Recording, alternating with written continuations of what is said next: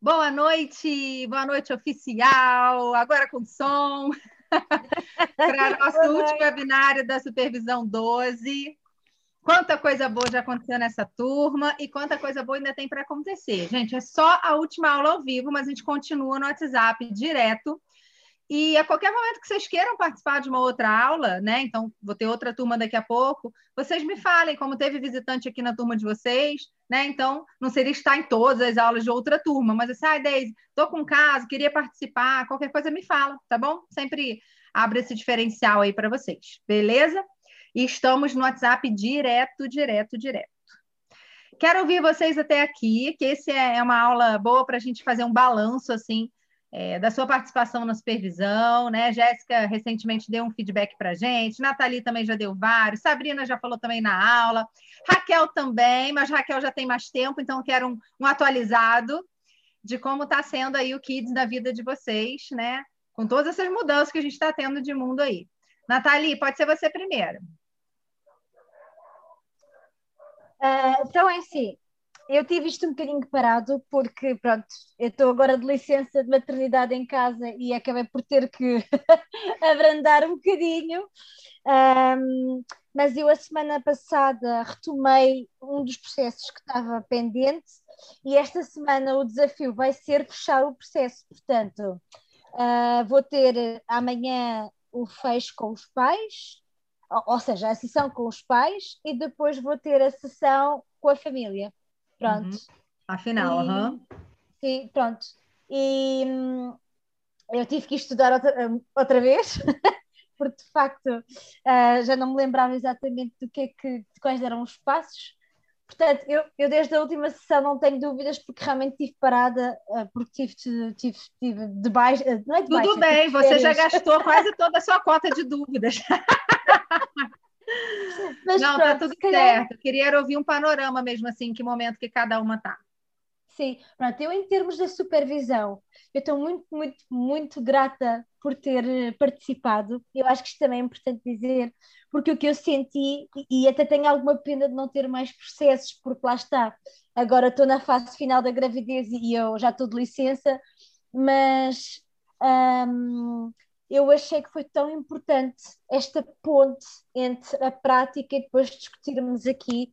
E eu acho que, lá está, por mais que tenha anos de experiência enquanto psicóloga, o coaching é diferente, uh, mas uh, deu-me muita confiança, porque deu-me confiança em dois sentidos. Foi que uh, a psicologia em si às vezes não é suficiente, e eu sentia isto já na minha prática, e pronto, estou confiante de que o coaching agora é o meu caminho. Eu acho que está super bom. não, é, não será exclusivo, mas é sem dúvida das coisas que estou mais impressionada neste percurso enquanto profissional, devo dizer. É muito interessante, né, Nathalie, você falar isso, porque assim, é, eu, eu, diria que nem sempre a psicologia é necessária, né? Porque às vezes não é algo tão profundo que precisa ser elaborado é, e às vezes vai ser. E no caso do coaching, acho que traz um, um alento para a gente que é psicólogo, ou mesmo às vezes o pedagogo, até o nutricionista, enfim, pediatra, uhum. porque às vezes a gente chegava muito perto, mas não marcava o gol, ou demorava é. muito tempo para marcar o gol, e aí às vezes a gente já estava, né, desgastada, achando que o que, que eu não fiz ainda com essa criança, né? É verdade. Ou a própria família desistia antes do resultado, né? Então, é verdade o coaching traz essa coisa da ação. E eu acho que isso não dá para abrir mão. Quer ver uma uhum. outra coisa que eu gosto muito também? A questão de poder dar pequenos passos, mesmo que você ainda não tenha mudado o mindset, né? Então a gente já sabe que primeiro vem o pensamento, depois o sentimento, depois a ação. Normalmente a gente trabalha nessa ordem. Mas uhum. às vezes a gente não consegue, a família está tão travada, a criança está tão travada, que a gente não consegue mudar o mindset ali deles no início.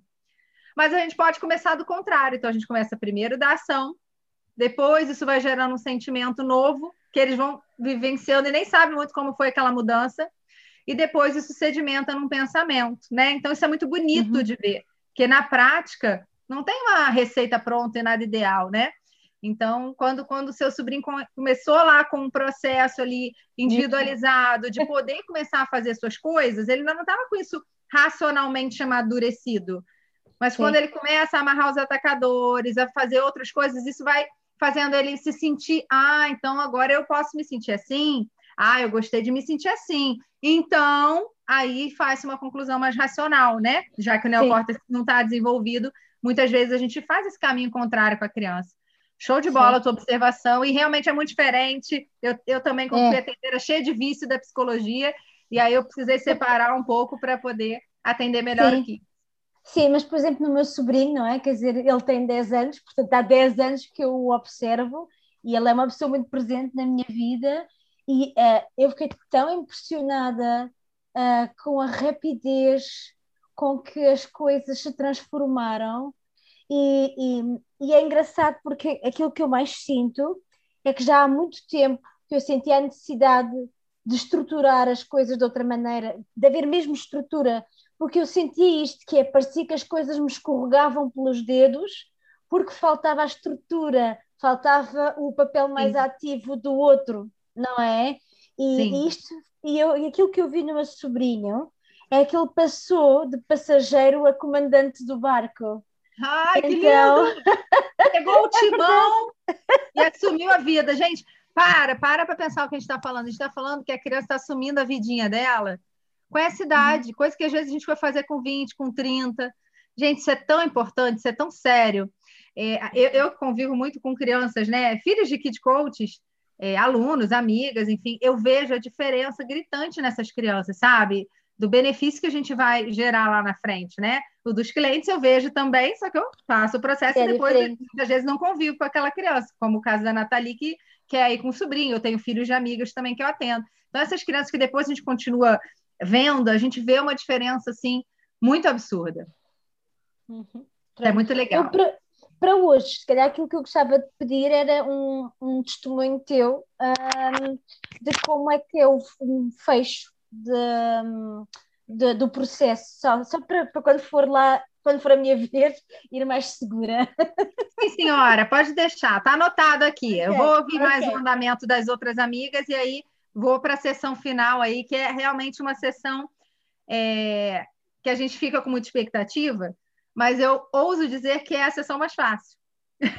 Pois, ou deveria ser, porque veja, né não, Raquel? Veja, a gente só vai fechar se o processo estiver atingido, né? Uhum. A não ser que a gente esteja interrompendo, mas aí eu não estou falando da sessão final lá, que é essa que você está pedindo. Se eu estou na sessão final lá com a família, teoricamente está tudo bem e a gente está fazendo o fechamento. Então, normalmente é uma sessão mais leve, bem mais tranquila, por exemplo, que a primeira sessão com os pais, tá? Uhum. Falo já já dela. Deixa eu ouvir Sabrina. Então, um, uh, vou fazer um processo, mas é formal, só que vamos fazer à distância, porque ela é psicóloga, é kid coach, e ela disse assim, Sabrina, casa de Ferreira Espeto de Pau. E como tu queres mesmo trabalhar também, que é para não te afastares, hum, eu já tinha pedido a outra aqui de coach para fazer, mas ela desistiu, não sei. E eu não estou realmente a conseguir as transformações que eu quero em casa, porque ela tem dois filhos, e eu disse: Olha, fantástico, então vamos lá, vamos começar para a semana. Isso, muito bom, não tem problema Esse... ser online. E aí vou falar o seguinte, Sabrina, se Sim. a família diz que teve o objetivo atingido no final, tá? Se tem aquela comprovação ali de atendimento, a, a, o ICIG, né? Ele está estudando esses atendimentos online para ver se valida como estágio, tá? Okay, então, depois okay. que você atender, manda Sim. ele de qualquer forma, e aí eles vão avaliar para ver se conta como estágio, tá? Então tá, faz tá, trabalho tá. direitinho aí que vai ser show. E assim consigo cumprir o meu primeiro objetivo desde a formação. Que coisa boa! É isso aí, é só o primeiro de muitos. É, é, é, eu, eu, brinco que filho de, de coach e psicólogo a gente ia cobrar dobrado. é só uma brincadeira com os colegas, eu posso fazer, né, Natalia? É... A gente é. pode fazer essa brincadeira. É... Ainda não deu uma pista do que é que é o objetivo dela, mas ela já deve ter em mente, não é? Mas não diz, ela não diz. Mas veja, Bom, né? Ainda bem é, vai ser formal, então ela vai construir também junto com a criança. Então já, é. tem, já tem esse a mais aí, e com, e com algum outro cuidador né, que possa participar. É, o que, que eu quero dizer? É, muitas vezes a gente sabe muita coisa. Do, lembra que eu falei agora? Do racional, do pensamento. Mas às vezes a gente não expõe nosso sentimento. Ué, mas é psicólogo e, e né, estuda isso. É, mas às vezes você está na correria do dia a dia, ou você acha que você tem que ter uma postura mais firme, de mais limite. A gente também né, se cobra muito às vezes por ter o conhecimento, né? Eu falo, quem é ignorante, ignorante no sentido do não saber, está na bênção da ignorância. Quem sabe, né, é muito mais cobrado pelo olhar do outro, mas isso não importa, mas principalmente por si, né? Então, é, o que, que a gente ajuda, Sabrina? Foca nisso, que eu acho que isso vai te dar também uma tranquilidade com esse processo aí. Na hora que ela está ali, ela não é psicóloga, ela é uma mãe precisando da sua ajuda. E foca o seguinte: o que a gente mais ajuda no Kids é o como. Então, talvez ela não esteja conquistando coisas na casa dela porque ela não sabe como fazer. Vamos supor, ela sabe que precisa combinar, ela sabe que não adianta fazer punição. Então, provavelmente isso tudo ela já saiba, mas ela uhum. não sabe como implementar. Quer ver uma outra coisa que eu vejo, até as próprias kit coaches que se formam é, é, acaba errando nisso e às vezes desiste? A gente quer implementar muita coisa uma vez só. Então, é. seu filho está desorganizado, seu filho não está comendo, seu filho não está tomando banho, a gente quer organizar isso tudo de uma vez só. Vai no ponto mais crítico. Eu sempre falo isso para os clientes. Você uhum. vai fazer um regras combinados? Gente, não adianta fazer um regras combinados com 20 questões. Pode fazer? Pode fazer, não é que é proibido. Mas é que a gente trabalhar focado funciona muito melhor. Então, se o crítico é que o menino não toma banho, isso está desesperador, você não consegue sair, tá fedendo, entendeu? É, é uma coisa complicada. Cara, foca nisso. Ah, pode colocar um escovadente, alguma coisa ali da família do tomar banho, né? Assunto higiene, por exemplo, aí você coloca também. Mas não adianta querer resolver o social da criança, mais o banho, mais a alimentação. Vamos com calma. E às vezes os pais se afobam um pouco nisso aí, tá bom? Pois é. Outra coisa que eu vejo é que estou aproveitando o depoimento da Sabrina para trazer coisas assim que eu vejo bastante é, até na supervisão, às vezes a gente não dá valor para as ferramentas que tem no módulo 6.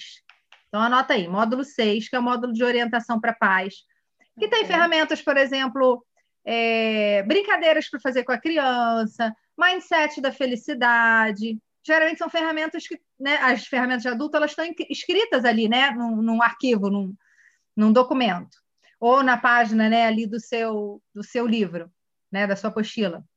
E às vezes a gente não dá tanto valor. Uma ferramenta que de criança, por exemplo, a gente não esquece de um novas atitudes, porque tem um baralho, né? Porque tem coisas assim.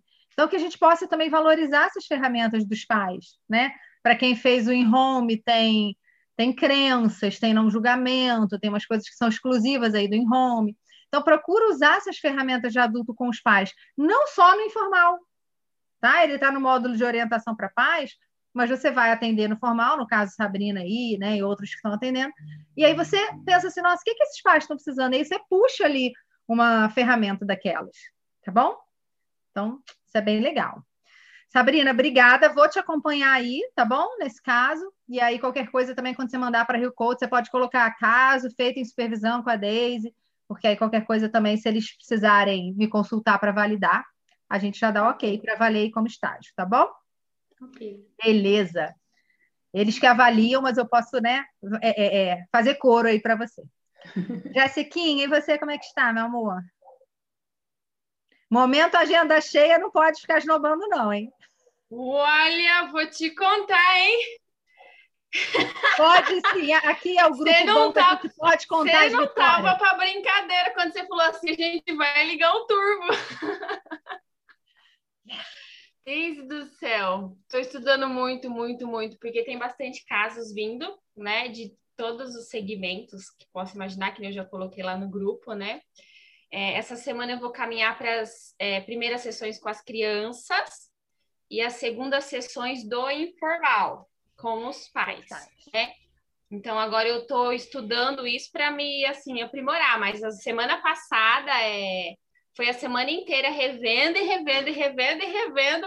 O cérebro me ligava 5 horas da manhã, reveja de novo esse vídeo, mas mesmo assim eu percebi que assim, é, na hora de fazer as perguntas para gerar as novas ações das crianças, eu tive um pouco de dificuldade, que eu coloquei lá no grupo, né? Foi uma coisa bem legal que a gente também... debateu ali no grupo, né?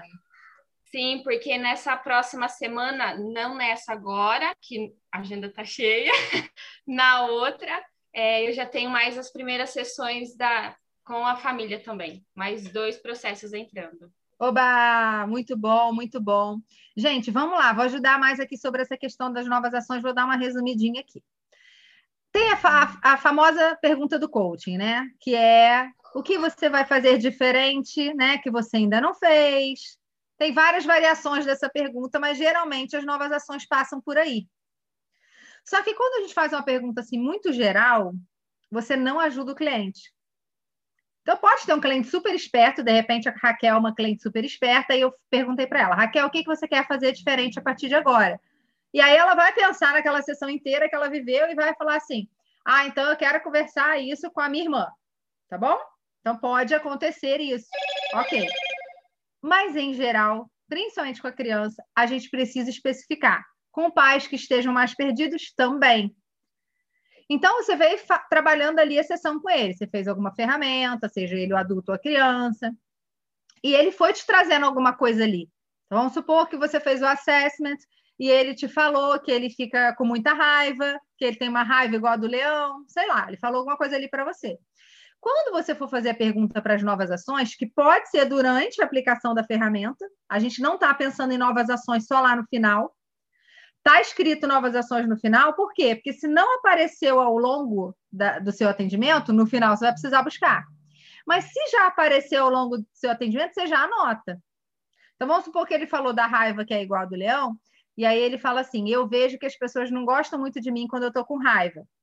Né? Criança espontânea, criança vai falando assim na hora. Você pensou aquilo ali, escreve ali. Pessoas não gostam porque tenho raiva, alguma coisa. Gente, eu faço até desenho às vezes na sessão. tipo assim, botaria ali um, uma caveirinha, um, aquele, né, aquela coisinha de o tornadinho assim, mostrando que está aborrecido, né? Alguma coisa, falando palavrão, irritado, e, e pessoa, uma carinha assim que tipo não gosta, para eu saber. Aí lá na hora das novas ações eu volto e falo com ele. Então vamos lá. Já que você aprendeu isso hoje, lembra que logo antes das novas ações a gente faz aprendizado. Quando esse momento do aprendizado é bem feito, ele também é um gancho para novas ações.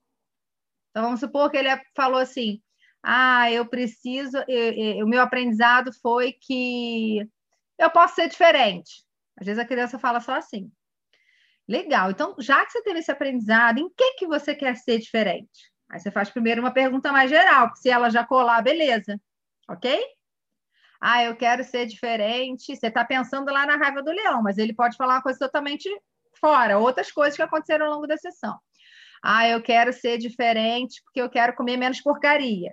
Tá? Às vezes tem até a ver com o objetivo, às vezes não tem, porque ali ao longo daquela sessão apareceram coisas diversas. Ok, o que, que você quer fazer sobre isso, então? Hoje, quanto que você come de porcaria? Ah, hoje eu como cinco, sempre mensurando, gente, sempre ajudando a especificar. Que aí a criança consegue te acompanhar, percebe? Não fica uma pergunta difícil para gerar inovação. Fica uma coisa natural. Quanto que você considera que você come de porcaria? Ah, eu como porcaria o dia inteiro. Às vezes a criança não vai te responder tão certinho. E que porcaria que você mais come? Se você tivesse que reduzir uma delas ou duas, quais seriam? Ah, seria biscoito de, de pacote, saquinho e sorvete. Ok. Vamos de novo. Quanto que você acha que você come de biscoito de pacote? Ah, uns três por dia. E, e, sorvete? Ah, depois de todas as refeições eu como sorvete, até depois do café da manhã, ou então minha mãe faz milkshakes com sorvete. Ok. E qual, e qual hora que você acha que já dá para tirar, para fazer alguma redução? Qual hora que vai ser mais fácil para você? De manhã, de tarde ou de noite? Ou você quer cortar um item desse totalmente? O que, que você quer fazer? Então, dá, dá autorresponsabilidade para ele. Mas vai detalhando em cima de um negócio, percebe? Aí você sai dali com a nova ação escritinha. Dia, hora, quantidade. Bom que de coach vai nesse grau de detalhe, senão a coisa fica solta, tá bom? É muito mais fácil a criança saber. Eu como três pacotes de biscoitos, combinei de comer um só, ok? Eu como é, é, é, sorvete nas três refeições, combinei de comer uma só. Isso para a criança é, é, possível, é lógico. Pode ser difícil dela fazer na hora, porque de qualquer jeito ela vai estar com vontade de comer. Mas é clara a informação para o cérebro. Estão entendendo o que eu quero dizer? Até para ela comunicar aos pais, se ela quiser, né? Porque a gente não comunica as novas ações, mas muitas vezes a criança vai comunicar para ter essa parceria aí dos pais, ou ela deixa você falar, não, pode sempre falar, e aí tudo bem. Se a criança não tiver sigilo, maravilha. Não quiser sigilo, maravilha, tá bom? Se ela quiser, que a gente tem que respeitar. E aí você está lá lembrando da raiva lá do leão, que quando ele falou, você viu que trouxe emoção, você viu que era uma coisa importante para ele. Aí você volta. Fala assim: olha, teve uma hora que você me falou da questão da sua raiva, que era parecida com a do leão, e que você achava que as pessoas né, não gostavam muito de você quando você estava assim. O que, que você quer fazer sobre isso? O que, que você acha que seria uma boa ação para você fazer e isso não acontecer mais? É importante isso para você? E aí você pode aprofundar. O que, que você pensa sobre isso? Como que você se sente, tá? Se precisar, você vai no que pensa e no que sente. Se ele já for fluindo na resposta, maravilha. Ele pode falar assim: ah, eu quero eu quero controlar a minha raiva. Às vezes a criança vai falar isso. Ok, que, o que, que é controlar a raiva para você? Gente, sempre que o cliente adulto ou criança vier com uma, uma frase assim, mas pronto, um conceito, procure entender para ele o que, que é isso. Né? Às vezes o pai vai falar, eu quero dar limite. Entendi, importante, né? Você reforça positivamente, importante, sim. E o que é dar limite para você? Percebe? Que aí, você, se você não sabe o que ele está pensando, você não faz uma boa pergunta. Se, se da pergunta que ele fala, eu quero dar limite, você já fala assim, é, e que ação você quer fazer para dar limite? Ele não sabe. Vocês estão percebendo a diferença? Vou repetir. Ele falou: acho importante dar limite. Fala isso mesmo, importante, verdade. Se você pergunta direto, o que, que você quer fazer para dar limite? Ele ainda não elaborou. Se você fala assim para ele, o que quer dar limite para você? Ele precisa parar e pensar. E quando que você sente que deu limite e funcionou? E quando você não dá limite, como que você se sente? Porque você precisa ajudá-lo a ver, não, não só a frase pronta, que é importante dar limite, que isso é frase pronta, percebe? Ele ainda não está pensando e sentindo sobre a rotina da família dele. Quando ele mergulha na família dele e no sentimento dele, pô, quando eu não dou limite, meu filho me desrespeita, eu me sinto fraco. Deixa ele verbalizar a verdade. Eu me sinto incompetente. Aí a coisa acontece. Fala, Jéssica, que a Jéssica está quase entrando aqui no vídeo. É, é, não, foi o que aconteceu na sessão da, da Luísa, né? Quando eu perguntei as cinco palavras lá, é fantástico como as cinco palavras bate exatamente com o que a gente está trabalhando ali, né? A criança falou assim, porta, e na hora eu fiquei pensando, mas porta a palavra, porque ela falou, porque eu chuto a porta quando eu tô com raiva. Ela, ela já colocou ali pra gente. E na hora de falar com os pais, o pai colocou lá, né, frustração. Ele colocou, colocou a palavra frustração. Aí eu não precisei nem falar nada, ele já falou, porque eu me sinto frustrado quando isso acontece. Na mesma hora ele chorou, porque ele acessou, acho que esse sentimento, né, de frustração dele. Sim, falei, é difícil, né? Que lindo, é... que importante você acolher isso aí. Agora, Jéssica, você falou assim, né? Eles já foram falando, ela falou a porta e já explicou. O pai foi uhum. falando tal coisa e já explicou. Preciso te fazer um elogio. Isso não é. é comum. A sua forma de condução já estava gerando isso. Talvez a forma que você se apresentou. Que bom isso. é sério, porque isso não é normal. Talvez a forma que você apresentou, ou você explicou alguma coisa, olha, eu vou perguntar isso, e aí vocês vão, vocês vão me dizendo mais detalhe, vocês vão me contando como é na casa de vocês. Teve alguma coisa que você falou, uhum. ou a forma que você apresentou o kit emoções, eles já entenderam que era para falar uhum. da emoção deles. Porque, de uhum. verdade, às vezes um da família faz isso, mas mais de um fazer. Geralmente, quando a é, criança não... faz, os pais não fazem, ou vice-versa. É, não, em todos os momentos que eu fui falando, elas colocavam as palavras e já falavam por causa disso, por causa disso. Eu achei fantástico, que tinha tudo a ver com o que a gente estava procurando ali. Muito legal. E aí, ao mesmo tempo, que tem esse elogio, vou te colocar um ponto de atenção. Uhum. É, observa que pode ser uma família que venha a justificar, se justificar uhum. demais quando não fizer alguma ação. Uhum. Ou, ou, uma família que se prenda muito ao porquê, que queira descobrir o um motivo por que a criança faz aquilo, sabe? Pode ser também que traga, se eles, se eles já têm esse link com a, com a causa, vamos dizer, fica de olho, porque pode ser que eles se prendam nisso. E aí você vai tá. precisar dar um get up para ação. Tá. Tem, será então, que alguma coisa bom. a ver porque a mãe é psicóloga ou não? Pode, pode. Então, sim, porque ela pode já ter favorecido isso na família, com certeza. Tá, com certeza. Aí, legal. É, é, raro, né, gente, a gente pegar uma família que se comunica assim, né?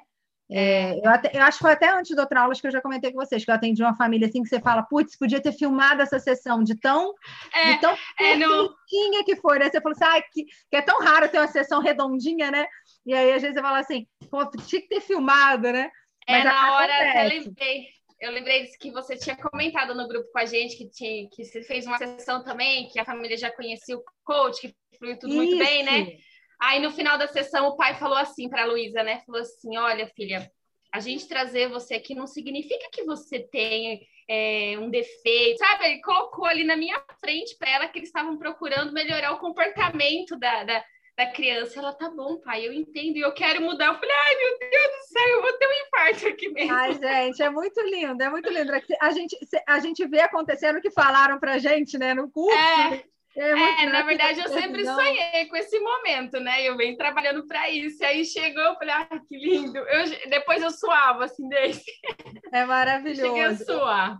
Eu estou tirando uns diazinhos de para ficar com a família, então botei menos trabalho da semana passada para cá, porque a filha está sem aula, né? Aqui, pessoal de Portugal, aqui a gente está em 15 dias sem aulas, 15 dias de as férias escolares agora. E aí eu atendi uma família inicial e essa família aí também, só que eu só vou continuar depois desses 15 dias, né? Aí, que eu só estou atendendo que é urgente nesses dias mais de descanso. E aí o menininho perguntou para o pai, pai, a gente não vai perder a vaga não, né? O pai me mandou hoje a mensagem, ele perguntando pai, meu filho perguntou se a gente não vai perder a vaga, porque só, eu só tinha aquele horário mesmo, segunda-feira também a, a agenda está cheia. Aí, quer dizer, você vê como foi marcante para a criança, né? E isso está reverberando lá na família. Eu, eu até escrevi isso para o pai, eu falei, vocês já estão em processo, né? Vocês não fizeram a sessão seguinte, mas é bonito de ver que vocês já estão em processo. E eles combinaram de fazer todo mundo sentar e fazer uma conversa por semana. Eles já fizeram semana passada e vão fazer nessa semana também. Então é, é muito maravilhoso de ver, né? E quando, e quando tem ação, gente, a coisa acontece rápido. Se está um processo muito agarrado, não é normal. O resultado no Kids geralmente é rápido, tá bom? Beleza, deixa eu ouvir Raquelzinha. Olá. Olá. Pronto, eu acho que estou com um processo agarrado. Opa, bora ajudar. Um, porque, pronto, também cheguei à conclusão que também tivemos a falar uh, desta, desta última vez, que a minha condição não estava muito fluida um, e era muito rígida. E isso dificultava muito o trabalho com a Francisca. Sim. Uh, e, muito, e ela chegava-me a dizer ah, tantas perguntas e que não gostava quando chegava à parte final dos aprendizados e novas ações, porque era muito, uh, percebes? Acabava e... ficando meio mecânico, né? Exatamente, meio robô. Mas olha, Raquel, deixa eu te falar, isso é normal, tá? Tem, tem kid coach que fica muito acelerada, fala pra caramba, era o meu caso. Aí tem que segurar uma onda. Aí eu comecei a fazer atendimento. Tô falando sério, gente, no início. Aí eu fazia a pergunta para a família e fazia assim. Ficava fazendo cara de inteligente, mas era para segurar minha boca, juro. Juro, porque o ritmo da, da, da, psicologia que eu usava era outro, né? A psicologia tem várias linhas, e eu usava uma participativa. Quem já é mais lacaniano ou da psicanálise tradicional já, já é uma sessão mais quieta, tá? Então, depende do ritmo da pessoa, depende também do teu perfil. Aí, às vezes, a pessoa estuda muito. Quando ela estuda muito, ela começa muito técnica. Talvez você tenha estudado muito, a Jéssica está enlouquecida estudando mais agora. É, é por isso que eu falo assim, ó, estuda a primeira sessão, vai fazer a primeira sessão. Não estou falando para não estudar tudo, não, tá? Pode estudar tudo. Só estou falando assim, no dia que você vai fazer a sessão, no dia anterior, estuda só aquela sessão ali, para você ir bem no passo a passo. E tudo bem se ficar um pouco mecânico no início, se uma criança ou outra reclamar. Pode ser que você não facilite tanto para ela, mas você também está em processo de desenvolvimento, percebe? Então, é, não se revolte com isso, se aceite também nesse processo, né? A Nathalie já trouxe aqui questões que ela também melhorou, né? Então, assim, isso é normal, tá? Eu conto também meus micos para vocês para isso. Isso é normal. Eu, eu perdi, dentre os meus três primeiros clientes de estágio, eu perdi uma, que hoje eu tenho certeza que eu não perderia. Então, são coisas que só vêm com a prática. Sim. Tá? Eu perdi essa cliente, eu não sei se eu já contei essa história, porque a, chegou a criança, a, perdão, chegou a tia e ela não era cuidadora. mas ela queria participar da sessão. E aí eu dei um corte, fiz o certo, não é isso que o método manda? Se não é cuidador, não vai participar. Só que depois eu descobri que ela que ia pagar o processo, era aquela tia que mandava na situação, ela não era uma cuidadora no sentido de responsável com a criança, mas com a experiência eu teria tido mais tato para envolvê-la, né? E talvez até eles perceberem que no fundo ela era uma cuidadora, ou ainda assim não deixaria entrar, mas eu agiria de uma outra forma. Então, isso é com a prática, tá bom? Continua aí para eu te ajudar. Sim, então um, já terminei as sessões com a criança e agora é a fase de decidir se fecha o processo ou não, mas eu tenho plena noção que hum, acho que, não, que o processo ainda não está pronto para ser fechado. Sim. Um, porque está mesmo complicado ela parar de roer as unhas. Lembro. Pronto, ela até escreveu no quadro, toda entusiasmada, a data do fim do processo, porque isso foi o acordo para ela, tipo, até esta data, parar de roer as unhas. Mas quando eu lhe perguntei uh, quantas vezes é que tu roes as unhas por dia, ela diz que não sabe, não sabe, e parece que nem, nem se tenta esforçar para, para pensar nisso. Sim. Então eu fico a pensar o quanto é que isto é importante para ela, porque eu admito que eu ao início também uh, os pro, uh, as procurei para meu, meu, para meu, meu aprendizado. Sim, sim. E eu não sei se posso também ter influenciado ou pressionado um pouco uhum. para elas arranjarem uh, uma dificuldade. Se bem, isso, se bem, que isso, é uma dificuldade, mas. É uma dificuldade. então, vamos lá.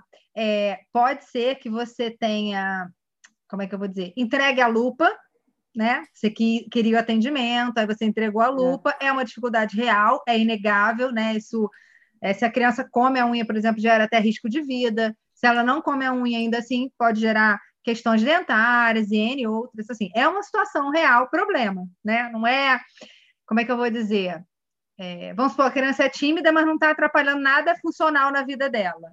Então, a timidez pode ser um problema ou não. Nesse caso aí, não, é um problema, ponto, ok?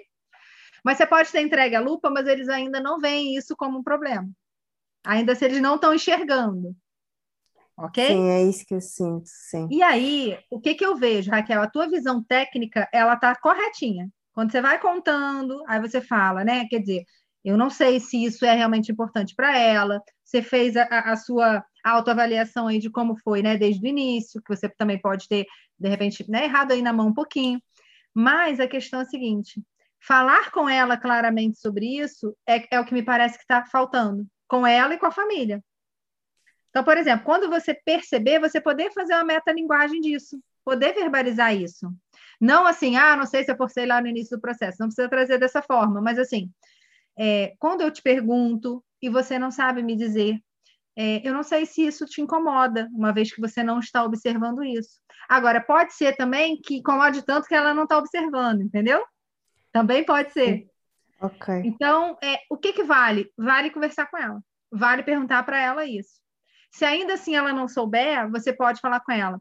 É importante a gente ter um apoio dos seus pais sobre isso, então. Você concorda? Como que pode ser? Como que eles poderiam ajudar nisso? Para ver se ela traz a solução, percebe? Ah, não sei, poderia pedir minha mãe para ajudar a ver se está de mais ou se está de menos, ou quantas vezes é. Boa, legal. Quando que você vai falar com ela? Como é que vai ser isso? Você vai pedir para ela? Como que vai funcionar, tá? E aí você já puxa a nova ação ali com ela. Vamos supor que ela fale, ah, acho que é importante, acho que meus pais podem ajudar, mas eu não sei como, tá? Nesse caso aí, é uma coisa importante do processo que você pode falar com os pais. E aí você poderia falar com ela. Se você quiser, posso chamar sua mãe aqui quando ela vier te buscar, e aí a gente já fala com ela que tipo de ajuda ela poderia dar, né, sobre essa situação. Fica melhor para você assim, entendeu? Aí você chama a mãe para ajudar a construir com ela ali. Porque sem elas observarem isso, você não sabe se melhorou ou não. E mesmo que você vá ouvir delas assim, pode ser que a mãe fale assim: ah, já melhorou muito, para mim do jeito que tá, tá bom. Acontece, tá? Sobre roeuinho eu nunca vi. Normalmente os pais querem que realmente pare. Mas sobre outros assuntos eu já vi. Por exemplo, ah, é, usava muito eletrônico, agora a quantidade que tá tá boa para mim. entendeu? Mesmo às vezes até que não tenha chegado ali no que tinha sido falado na evidência. Então, perguntar para a mãe e para o pai também que mudança eles estão vendo, como que está, é importante. Você já vai para a segunda sessão com os pais, é isso? Já fechando o segundo bloco? Uh, sim, mas agora pensando bem, não sei se deveria primeiro falar com a criança e depois, consoante o que ela me disser, então reuni-la com a mãe e... Então, o que, que eu penso? Como já foi até aí, você pode Sim. fazer sessão com os pais direto, só que aí, em vez de trazer a fala da criança, você só vai perguntar para os pais, pega ali o objetivo, evidências, lê com eles, deixa ver se eles vão reclamar. Pode ser que eles falem que, ah, já quase parou, entendeu? A gente não sabe qual é a visão dos pais sobre isso. Ou pode falar, não mudou nada. E aí vocês decidem sobre um terceiro bloco, porque eu acho que ainda tem muita coisa para trabalhar aí com a criança. Sim. Pode ser que você fique um pouco desconfortável, pensando assim, ah, meu Deus, já deu a forçada, ainda vou fazer mais um bloco. Mas aí você faz esse bloco, traz cada sessão para mim no detalhe, não suma da supervisão, traz o detalhe, okay. aí eu vou te ajudando em cada preparo da sessão, até antes da sessão, entendeu? Aí a gente prepara essas sessões com elas juntas e você faz esse terceiro bloco aí de forma tranquila. É, porque eu, eu depois pensei, um, no primeiro bloco nós, eu já utilizei todas as, as ferramentas, certo? Uhum. E no segundo bloco, se for, não é? Se formos para um segundo bloco, vamos repetir as ferramentas. Se for para o terceiro bloco, isso, terceiro bloco. Você pode repetir algumas e, e aposto que tem alguma que você não fez. Você fez a âncora? Não. Você fez eu roadmap? Eu fiz roadmap, só que eu disse, eu é que disse para fazer o roadmap para deixar para, para, para parar de roer as unhas e, e ela não, não viu, não resultou. Não embarcou. Não. Beleza. Então, ó, ouve dos pais. Se os pais falarem que está cumprido, que está tudo bem, parará, beleza, você vai fechar esse processo aí da forma tradicional. Se os pais falarem que não viram alteração, você pode perguntar para os pais: e qual é a real importância desse objetivo aqui para vocês? Se a gente estivesse começando hoje o processo, Seria essa a demanda aqui ou seria uma outra demanda? Porque aí você vai estar investigando a sua dúvida, se você deu uma forçada lá no início, entendeu? Só que Sim. sem perguntar dessa forma claramente. Pode ser que os pais falem: olha, isso não é tão grave e nem teria um outro assunto tão grave, entendeu? Pode ser que pois. eles falem, e aí você vai perceber. Ou pode ser que eles falem assim: não, isso não é tão importante, mas a questão escolar está muito séria, entendeu? Sim. Até para você ouvi-los, identificar e, de repente, fazer um terceiro bloco sobre outra coisa. O que importa é você atender a necessidade da família. Mas que fique claro, olha, então, estamos parando esse objetivo aqui. Vamos supor, vocês consideram que foi 70% atendido, ou que não era bem isso, e tudo bem, porque eu estou aprendendo e vocês também, foi a primeira vivência de vocês com o coach infantil, tá tudo certo. Então, eu quero ajustar a rota com vocês para ver o que, que a gente faz nesse próximo mês, vamos dizer assim. A gente pode trabalhar mais um mês, né? Porque você vai trabalhar mais um bloco. Então, às vezes a gente fala bloco, para eles não faz muita lógica. Aí você fala assim: a gente pode trabalhar mais um mês e eu quero entregar o, o que vocês mais estiverem precisando. A gente vê aí o que que faz, entendeu? Aí tá você escuta eles e aí provavelmente vai precisar ajustar com a criança também. Ok, tá bem, vou fazer isso. Obrigada. Beleza? E às vezes a criança vai te pedir ajuda numa coisa totalmente diferente. Okay. Agora, é, só para a gente deixar bem claro, a gente não está tapando sol com a peneira, nem desviando a questão de que o roer unha é um problema. O que eu quero dizer é o seguinte: é, se não for um problema que eles queiram resolver agora, eles não vão resolver agora. Quer ver um bom exemplo? Tirar a chupeta da criança, desfraudar, Pode estar na época, pode estar pronto, todo mundo está vendo, todo mundo está criticando, mas se quem vai fazer aquela mudança, criança e seus pais, não estiverem decididos a isso, não vai fazer. Captou? Sim, ok. Então, é, a, a, bota aí um ajuste de desejos que vai gerar um ajuste de objetivo, caso precise mudança.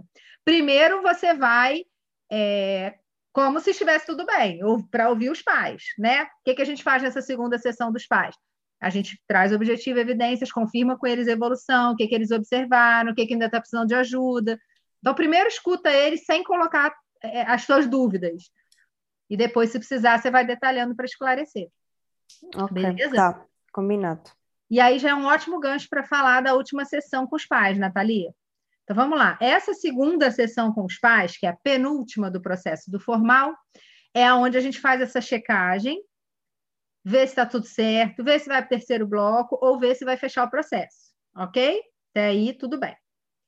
Gente, quando a gente vai para essas sessões que são só com os pais, seja a primeira ou a segunda, eu falo moribundo, sabe? Cheio de dúvida, que a nossa cara já diz para os pais que as coisas não estão andando bem, aí é um problema.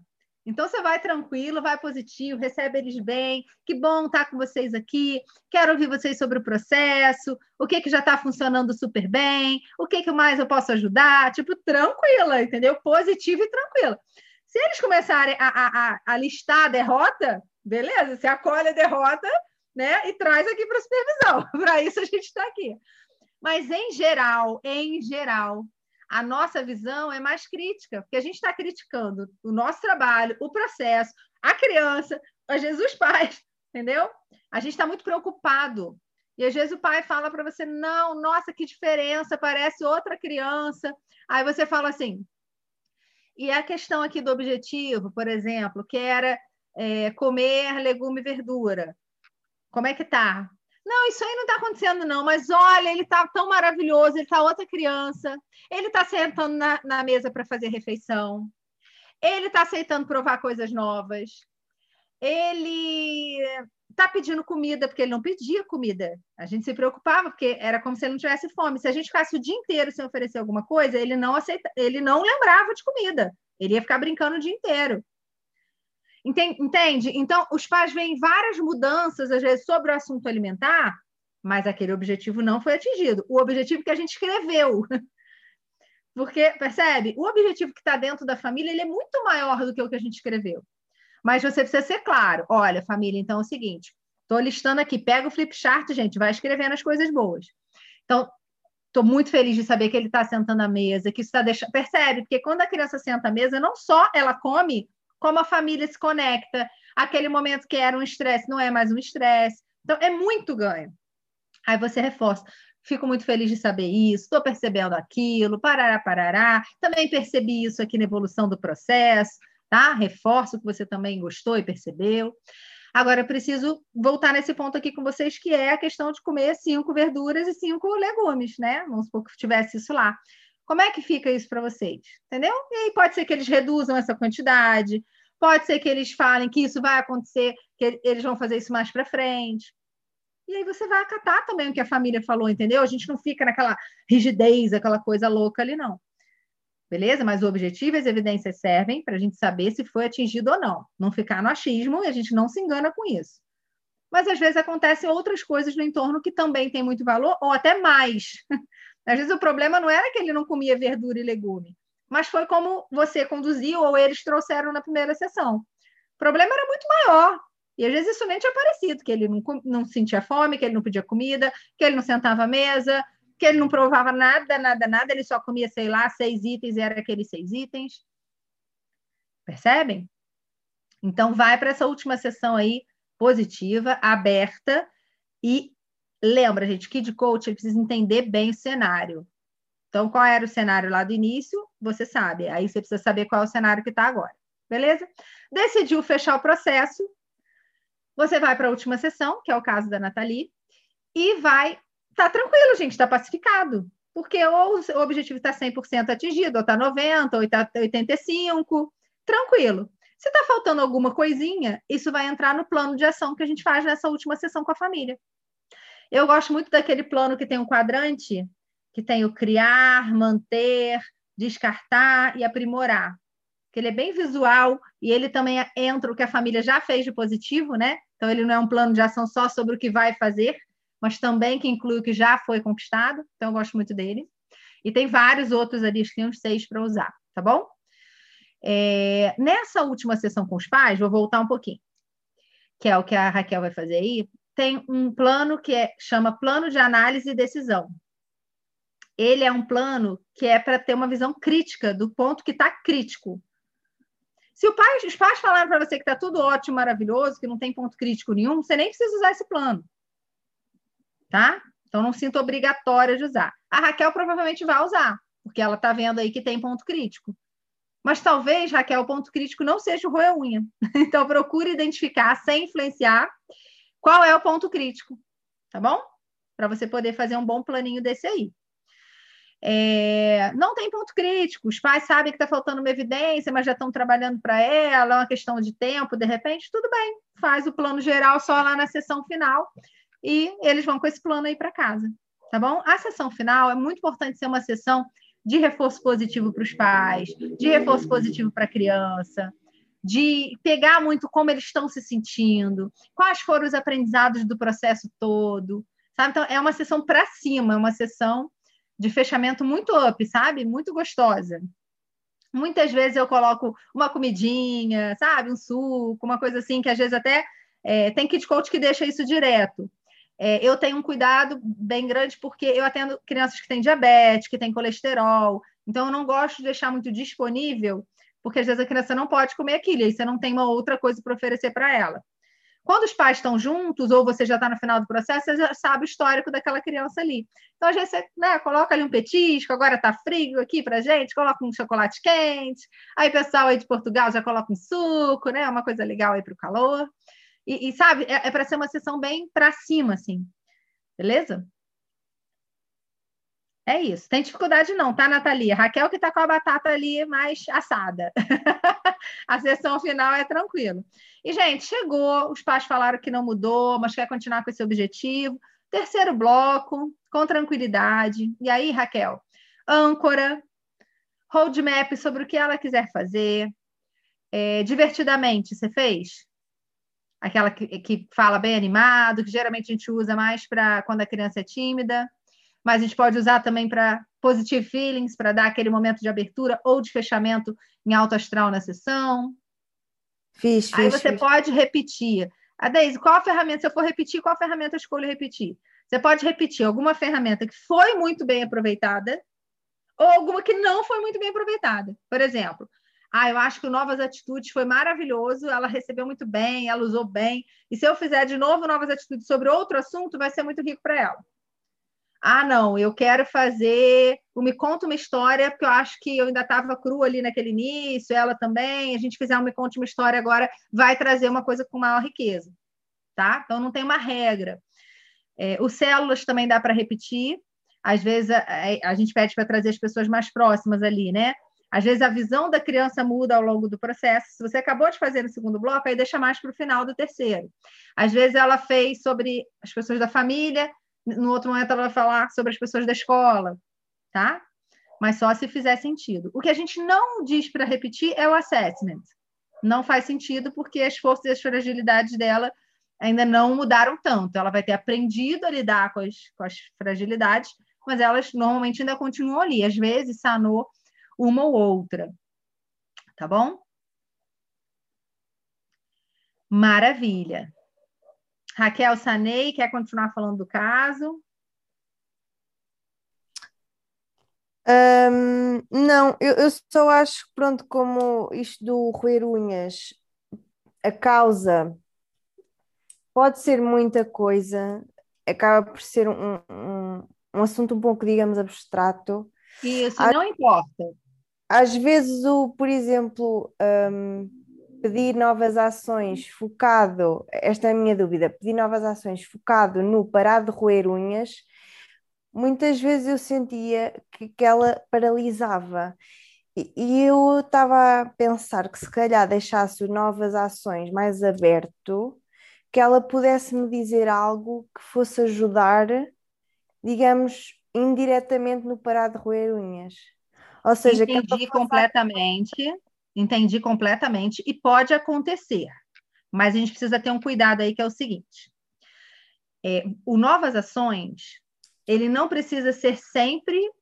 É, eu falei isso agora há pouco com a Jéssica, né, lá no grupo. A gente não precisa, é, na hora das novas ações, ficar sempre trazendo a fala do objetivo. Então, que novas ações você quer fazer para parar de roer unha? Que novas ações você quer fazer para amarrar o seu cadastro, seus atacadores? Que novas ações você quer fazer para tirar a nota tal?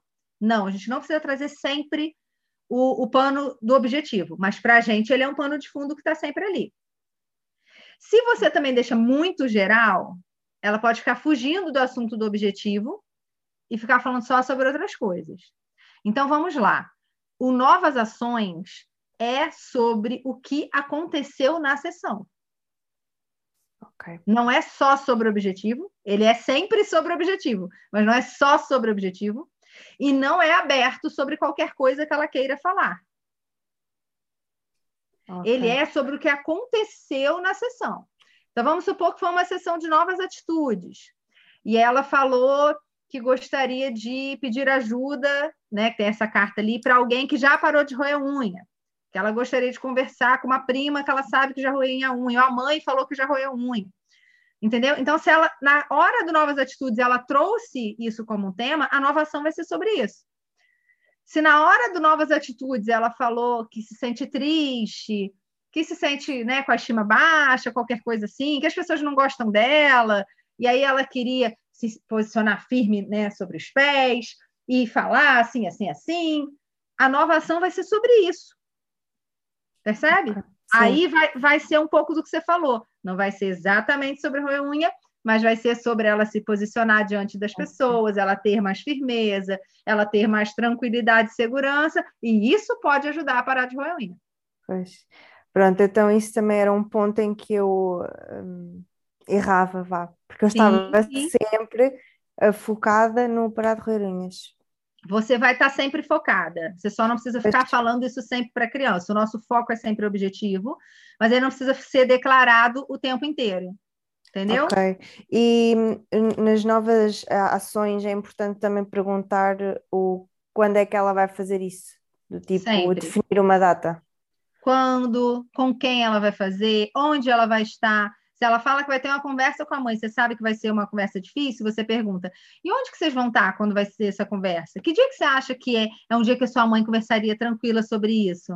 E para você, esse dia também é bom? Então, você vai tentando ajudar a pessoa a criar a cena melhor possível, Ok. entendeu? Uhum. Dia, hora, local, com quem, como que ela vai estar. Às vezes a roupa que ela vai estar, o que que ela vai estar fazendo antes.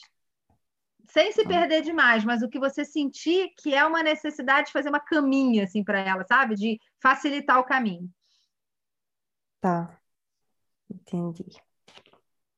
Perguntas muito de ótimo desenvolvimento, bastante coisa para você crescer aí, Raquel. Show de bola essas perguntas hoje, viu? Fico feliz. Então é isso, só cuidado para não, a gente não ficar falando com a criança sobre coisas que não tem a ver, que aí a criança vai estar enrolando a gente. Raquel, no módulo 8, fala de metalinguagem. Ele está lá dentro do módulo de vendas, porque ele é muito bom para a gente usar na hora de vender, mas o detalhamento, né, tá lá na- no módulo 8, tá? Aí no teu livro, na tua apostila. Vai lá ler de novo sobre metalinguagem, como que faz, quais os motivos que tem para a gente usar, é, paráfrase também, paráfrase está no módulo 8. Qualquer dúvida, traz para a supervisão. Então, vamos lá. Paráfrase é pegar o que o outro está falando e falar de forma diferente. Isso vai ajudar a sua sessão a ficar menos mecânica e ficar mais fluida e a criança se sentir mais acolhida. Sabe? E leve, gente. Criança falando, você fala, ah, entendi. Então, na hora que você fez, que ele fez isso, você ficou assim. Ah, sa- sabe? Tipo, vai dando mais naturalidade para não ficar aquela fala muito marcada. É, e a metalinguagem é trazer à tona, aí já é enfiar um pouquinho o dedo na ferida, é trazer à tona algo que não está aparente. Por exemplo, preciso conversar com você para entender qual é a importância realmente do, do parar de roer unha na sua vida. Hoje, o que, que você perde quando você rói unha? Qual o risco que você corre? O que, que acontece ou deixa de acontecer? E como vai ser quando você não roer mais unha? O que, que você vai estar ganhando? Como é que vai ser a sua vida? Como é que você vai se ver? Como é que as pessoas vão, vão te ver? Tá?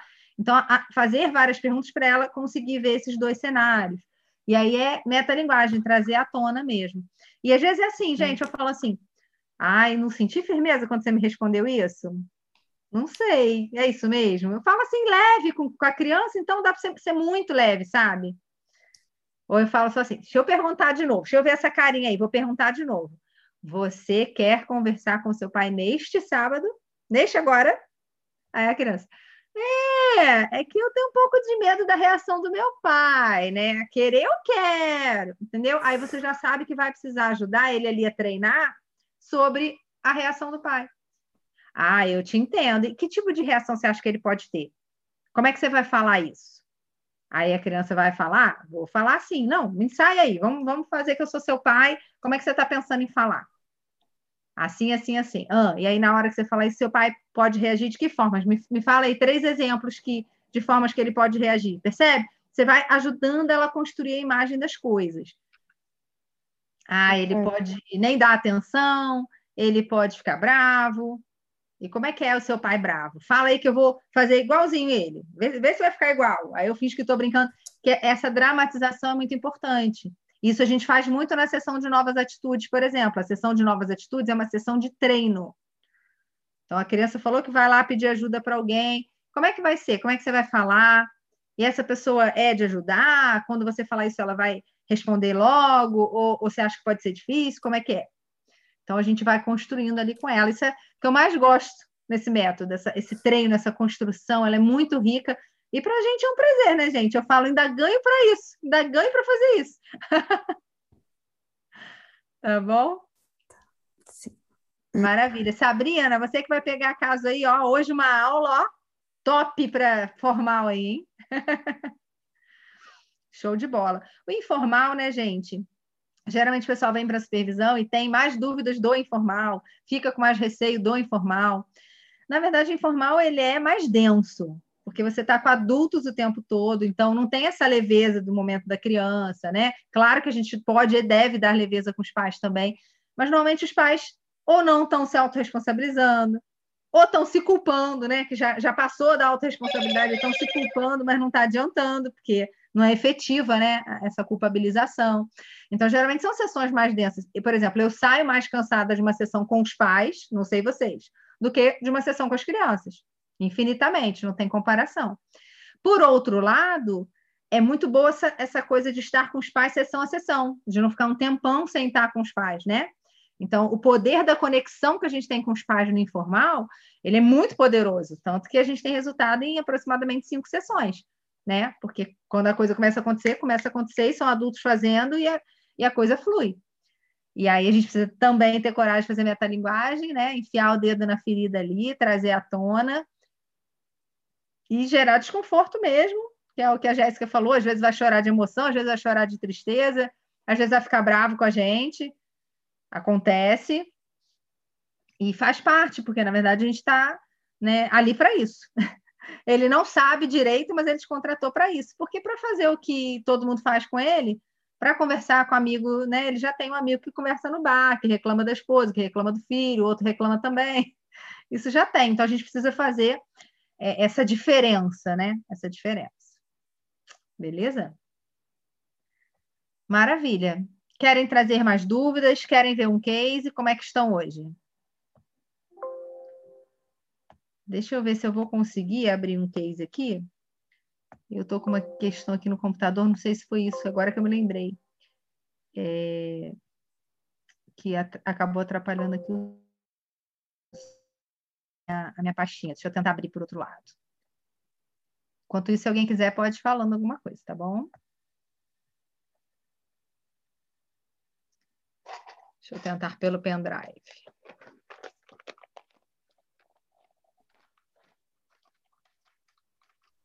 O Daisy, foi até você ter falado sobre o formal online, que eu tô com um caso para começar também.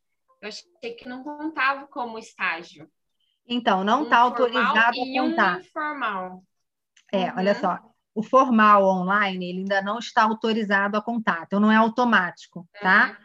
Mas uhum. tem acontecido, né, de várias kid coaches atenderem. Então, o que, que a Márcia está pedindo? Relata o caso para sua mentora e manda o comprovante para gente. Aí a Rio Coach vai pegar lá. Uhum. Então, vamos supor, vai estar tá lá a família, né? Família é, Souza. Família Souza vai dizer lá, fui atendida nesse assunto, é, né? Tudo uhum. isso deu resultado em tantas sessões e pronto. Então ela está ali dizendo que teve resultado. E aí, se foi acompanhado por alguma mentora, né? Ou, ou no meu caso, a supervisão, uhum. aí a Márcia tem como saber que foi um caso ali que realmente deu resultado, tá? Porque a preocupação dela é só isso. Sim, é que eu tô com um caso de um informal de uma mãe que eu vou começar a atender na próxima semana, que ela mora nos uhum. Estados Unidos, e ela tem uma funcionária que o filho, ela não é diagnosticado com DDAH, mas ela quer pagar um processo para o filho da empregada. Só que eu estava pensando, como é que eu vou fazer é, o, o formal online com a criança? Porque todos os atendimentos que eu fiz até agora, eu percebi que deu que no máximo 40 minutos a criança dispersou. Como é que é isso no, no computador, né? Entendi. É, é diferente, porque, assim, com alguma criança vai funcionar sem problema nenhum, e outra uhum. criança não vai conseguir ficar. Então, é uhum. é aquele famoso só vivendo para saber. o que que é, tem criança que vai ficar ligada ali até gosta de estar no computador, então isso para ela prende mais a atenção do que ela Sim. solta numa sala. Uhum. E tem criança que você vê que o olhinho está passeando assim, ó. Uhum. Aí pode ser que ela esteja abrindo alguma outra coisa na tela, ou você uhum. vai ver que ela está muito inquieta na cadeira. Você percebe se está rolando ou não. Então, é, a gente precisa sempre dizer para a família, meu olhinho está rolando agora que eu estou procurando a pasta, tá, gente? Tá. É, aí a gente precisa dizer para a família realmente que é uma coisa que a gente está vivendo nesse momento de pandemia, que a gente não atendia antes e que vai buscar ver se vai funcionar, entendeu? É, e assim, o que elas acham fantástico é porque ela não tem. Lá não tem, né? Não é tem. totalmente novo. E assim, ela quer contratar para para a empregada dela, a empregada dela já topou também, a criança quer, todos querem passar pelo processo. Mas eu estava aqui na minha cabeça, como é que eu vou fazer isso? Sim. É super, dá para fazer mesmo, se ele conseguir acompanhar sim. naturalmente. Que idade? Nove anos. Então, o que a gente tem visto é, no levantamento que a Márcia está fazendo é que crianças a partir de 9, 10 anos geralmente têm atendimento bem tranquilo, não tem problema. E algumas Kid Coach tiveram sucesso com crianças menores, de 7, 8, e outros Kid Coach não tiveram, começaram e viram que não valia a pena. Perfeito. Perfeito? Eu. Como é, que, como é que nós temos a noção de que, por exemplo, uma, eu só tenho o Kid Coach, né? não tenho o, o Teen ainda. Sim. Um, como é que eu sei que posso atender uma criança de 13 anos ou não? Porque, por exemplo, ela já pode ter 13 anos e meio 13, quase 14. Sim. Como é que nós vamos ter Como é que você vai saber? Uhum. Na dúvida, oferece o processo e começa. o, que, o que, que eu vou te dizer garantido? Se for uma, uma criança de 13 que tem muitos interesses de adolescente, uhum. talvez ela não ache legal o processo. Benefício sempre vai ter. Porque, okay. veja, se você fizer o assessment com o marido, com o irmão adulto, ele vai ter benefício ali. Né? Quem é do in-home sabe que a gente faz né, a ferramenta um com outro adulto e a gente tira proveito ali real né, para a nossa vida, entendeu? Okay. Então, não é a idade que vai fazer a ferramenta não funcionar. É que o adolescente, como ele vai para a adolescência, se ele está se achando muito grande, ele vai olhar e vai falar, coisa de criança. Entendeu? Uhum. Funcionar, vai funcionar do mesmo jeito. Ok? Qualquer ferramenta de criança, ela vai te ajudar como adulto. O contrário é que não, de adulto, a criança não acompanha muitas vezes. Por isso que tem que ter ferramenta específica. Tá? Tá. É, não está abrindo. Coisa. O, o Teen Coach, uh, Teen Coaching está tá a ver cursos ou nem por isso? É, vai ser em agosto. Está sendo reformulado no momento. Ah, ok. Mas acho okay. que era para iniciar depois de agosto, não era, Deise? Era, mas eu não, não acho que está agora para acontecer, não. Acho que vai ser mais para frente. Hum. Na dúvida, eu vou pedir para vocês escreverem para o suporte. Manda aquele e-mail, sabe? Suporte arroba riocoaching.com.br, que aí eles já esclarecem para vocês e qualquer coisa vocês já podem ficar numa fila de fila de espera, né? Alguma coisa assim, pode ver com eles se tem essa possibilidade. Ok. É que eu ando a convencer o meu marido a ser um teen coach. Opa! é que ele, ele não tem nada a ver, ele é programador. Só que ele tem, ele naturalmente já é um team coach, porque ele, um, qualquer contexto que tenha adolescentes, ele acaba por ajudá-los imenso. Um, Fala com ele que ele pode ser um programador de famílias. Olha! A, a, Inês, a, a Inês aí de Portugal, né? Ela, ela era arquiteta, né? Pois é, ela é arquiteta, é. né? E, e, hoje a gente fala que ela é arquiteta de sonhos, arquiteta de famílias. Uhum. Olha, isso é um bom nome, programa, programador de famílias, gosto. É um bom nome, é um bom nome. Já dá para abrir o Instagram dele. Abre o Instagram e fala assim: ó, tá aqui, ó, olha o que, que você vai ser. Só achei porque hoje ele apareceu ao pé de mim com uma lista de nomes de qual é que podia ser o, no, o nome do nosso projeto. Ah, coisa boa, viu? Já dei uma cola boa. Ótimo, ótimo. É. Gente, estou na missão aqui, mas não está abrindo. Eu estou achando que o computador estava querendo férias, porque eu estava de férias, né? Eu estou nos diazinhos mais calmos e ele não está querendo abrir, o microfone não queria funcionar, acho que ele está de preguiça. Também merece. Ou esse aqui trabalha, hein? Meu Deus.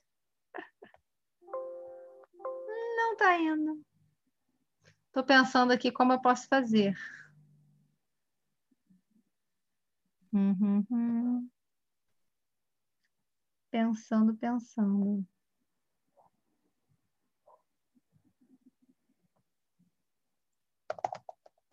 Deixa eu pensar aqui.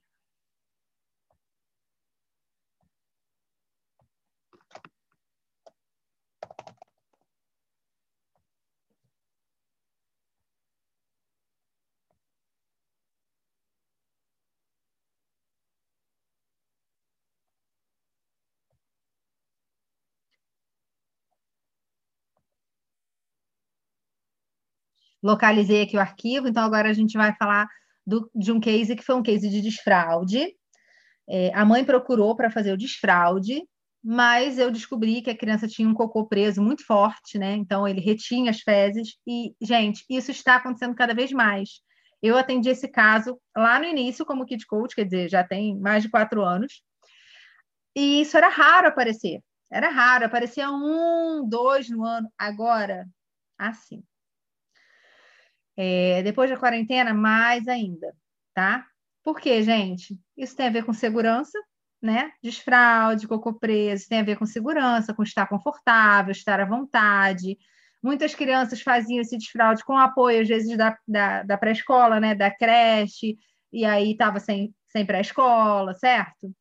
É, criança não estava saindo, então essa questão da fralda ficou muito mais acomodada, né? Porque está em casa, então vai usando fralda, não, não tem esse essa questão do social ali, que ajuda né, a, a, a ser uma das opções pelo desfraude, tá bom? Então, a gente tem visto bastante.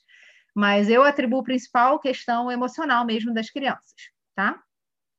Esse caso foi bem interessante porque eu já atendia a mãe, então já conhecia né, bastante a mãe, mas não conhecia a criança, conhecia assim de vista, né? De ir às vezes buscar o, o, o, na saída ou na entrada da sessão da mãe.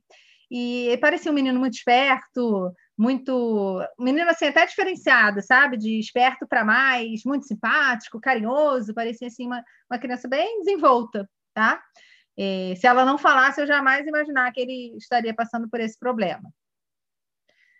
Vou compartilhar aqui com vocês. Agora vai.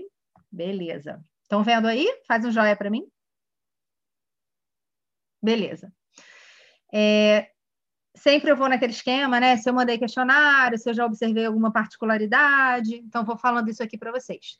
É, questionário não teve, ela me pediu para atender com urgência, então não deu nem tempo de mandar o questionário prévio, já marquei a sessão e ela foi. É, a particularidade é que era filho de cliente, como eu já falei. Foi a participação só da mãe, os pais são separados. É, a mãe não via como possível a participação do pai, por este dizer que isso era uma questão com a mãe, porque a criança não tinha problema com ele na casa do pai, né? O pai dizia que na casa do pai ele fazia cocô no vaso normalmente. Uma outra particularidade é que os pais é, são da área da saúde. Eu conheci a criança de vista e já falei aqui para vocês o que, que ela aparentava. Demanda do primeiro contato: a criança usava fralda porque não conseguia fazer cocô fora de casa e como ia trocar de escola, a mãe estava preocupada dele sofrer bullying. Então, veja, a fala da mãe, a demanda da mãe, antes, né, e na hora que levou, era: é, ele vai mudar de escola e eu não quero que ele sofra bullying, que ele estava nessas escolas, né, que a, a maior idade ali é cinco, né, seis aninhos. Então, todo mundo abaixo dele usava fralda, né? Então, alguns da sala dele já não usavam, mas a maioria é, da escola usava, então não tinha esse peso. E ele ia para uma escola que era o contrário, começava a partir dos seis em diante, então ela ficou com receio disso. Me chamou a atenção que ela pediu a sessão com urgência, né? E ainda tinha um tempo ali para as aulas, ok? Beleza. Tinha, tinha caroço embaixo desse angu, né? Como a gente fala aqui no Brasil. Eu, o feeling, gente, quando a gente tem um feeling, guarda, anota e depois você observa, tá bom? Não é ficar julgando, ficar inferindo, mas você vai fazendo boas perguntas para ver se o que você pensou tem a ver tecnicamente ou se não tem, você descarta. Motivos para exceção. A criança não aceita ir ao banheiro, nem se sentar para fazer cocô. Usa fralda é uma vergonha e um custo. Palavras da mãe, tá? Quando eu coloco assim coisas mais fortes, são palavras do próprio cliente. A mãe já jogou várias cuecas fora porque ficam imprestáveis, outro custo. Dá trabalho deixar ele com a avó materna, que era o único apoio que a mãe tinha assim para deixar, para ir para plantão dela e tudo. Porque claro, né, gente, uma criança com fralda, por exemplo, um idoso cuidar é muito mais difícil. E ela não entendia porque ele fazia na casa do pai no vaso e na própria casa e em outros ambientes não. Não era só na casa dela, né? Que não podia falar, ah, é uma coisa com a mãe, mas ele não fazia na escola, não fazia com a mãe, não fazia na casa da avó, tá bom? Como ficou o objetivo? O menino, né? Tinha o nome do menino, evacuar no vaso, no máximo de dois em dois dias, porque, gente, ele ficava quatro dias, às vezes uma semana, quando ficava muito crítico. Era um troço assim gritante, tá? E isso acontece muito mais do que a gente imagina, como eu falei. Continuando o objetivo, usar cuecas e não fraldas. Porque lembra que a gente tem que escrever no, objetivo, no, no positivo? Então, usar cuecas. E se comunicar sobre a vontade de fazer cocô com parentes e professoras, até o fim do processo. Porque ele não falava sobre. Era aquela coisa que ele ia para o cantinho, Aí as pessoas já imaginavam que ele estava fazendo cocô e ele fazia o cocô na fralda, tá? Como se estivesse fazendo um cocô ali no chão, no cantinho.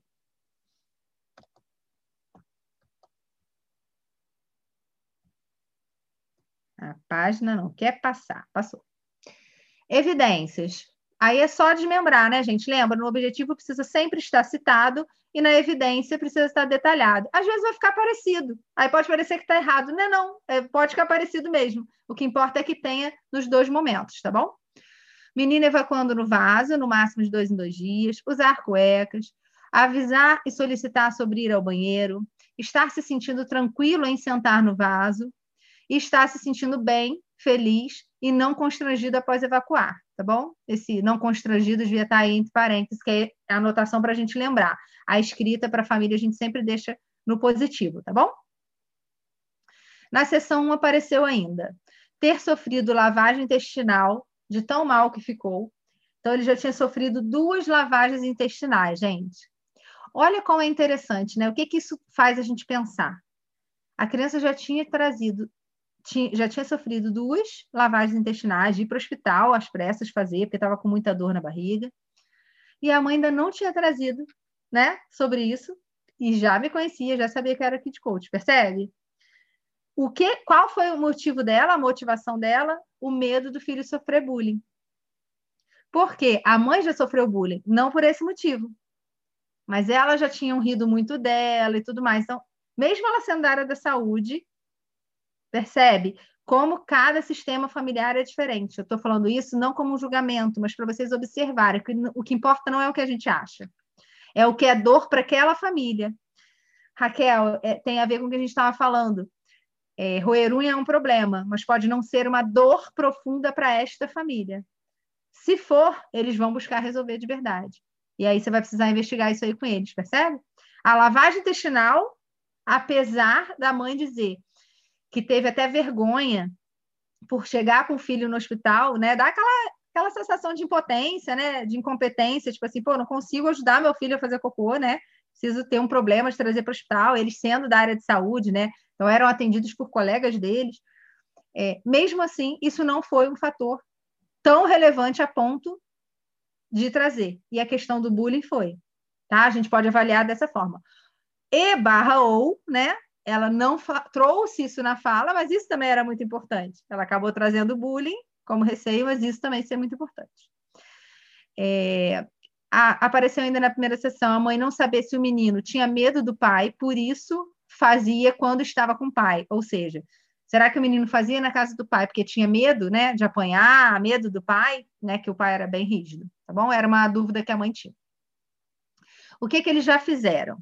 Já forçaram, já cederam de novo para continuar usando a fralda, tanto que ele usava, já levou para comprar roupas para estimular, né, cuecas, shorts, tudo isso já tinha feito. Já tinha comprado brinquedos, vaso que, que tem musiquinha, essas coisas todas que tem no mercado. É, já tinha deixado ver vídeo sentado no vaso, né? Vídeo ali com celular, com tablet, para ver se distraía, tá? Então já tinham feito bastante coisa. Impressões e análise iniciais. É, eu observei né, que tinha trava realmente para ir ao banheiro, então a criança tinha essa trava. Divergência entre a visão dos pais, então para o pai fluía tudo bem, achava que não tinha problema nenhum, e para a mãe isso estava uma questão. Pais igualmente envergonhados com colegas quando levavam o filho para esse socorro hospitalar.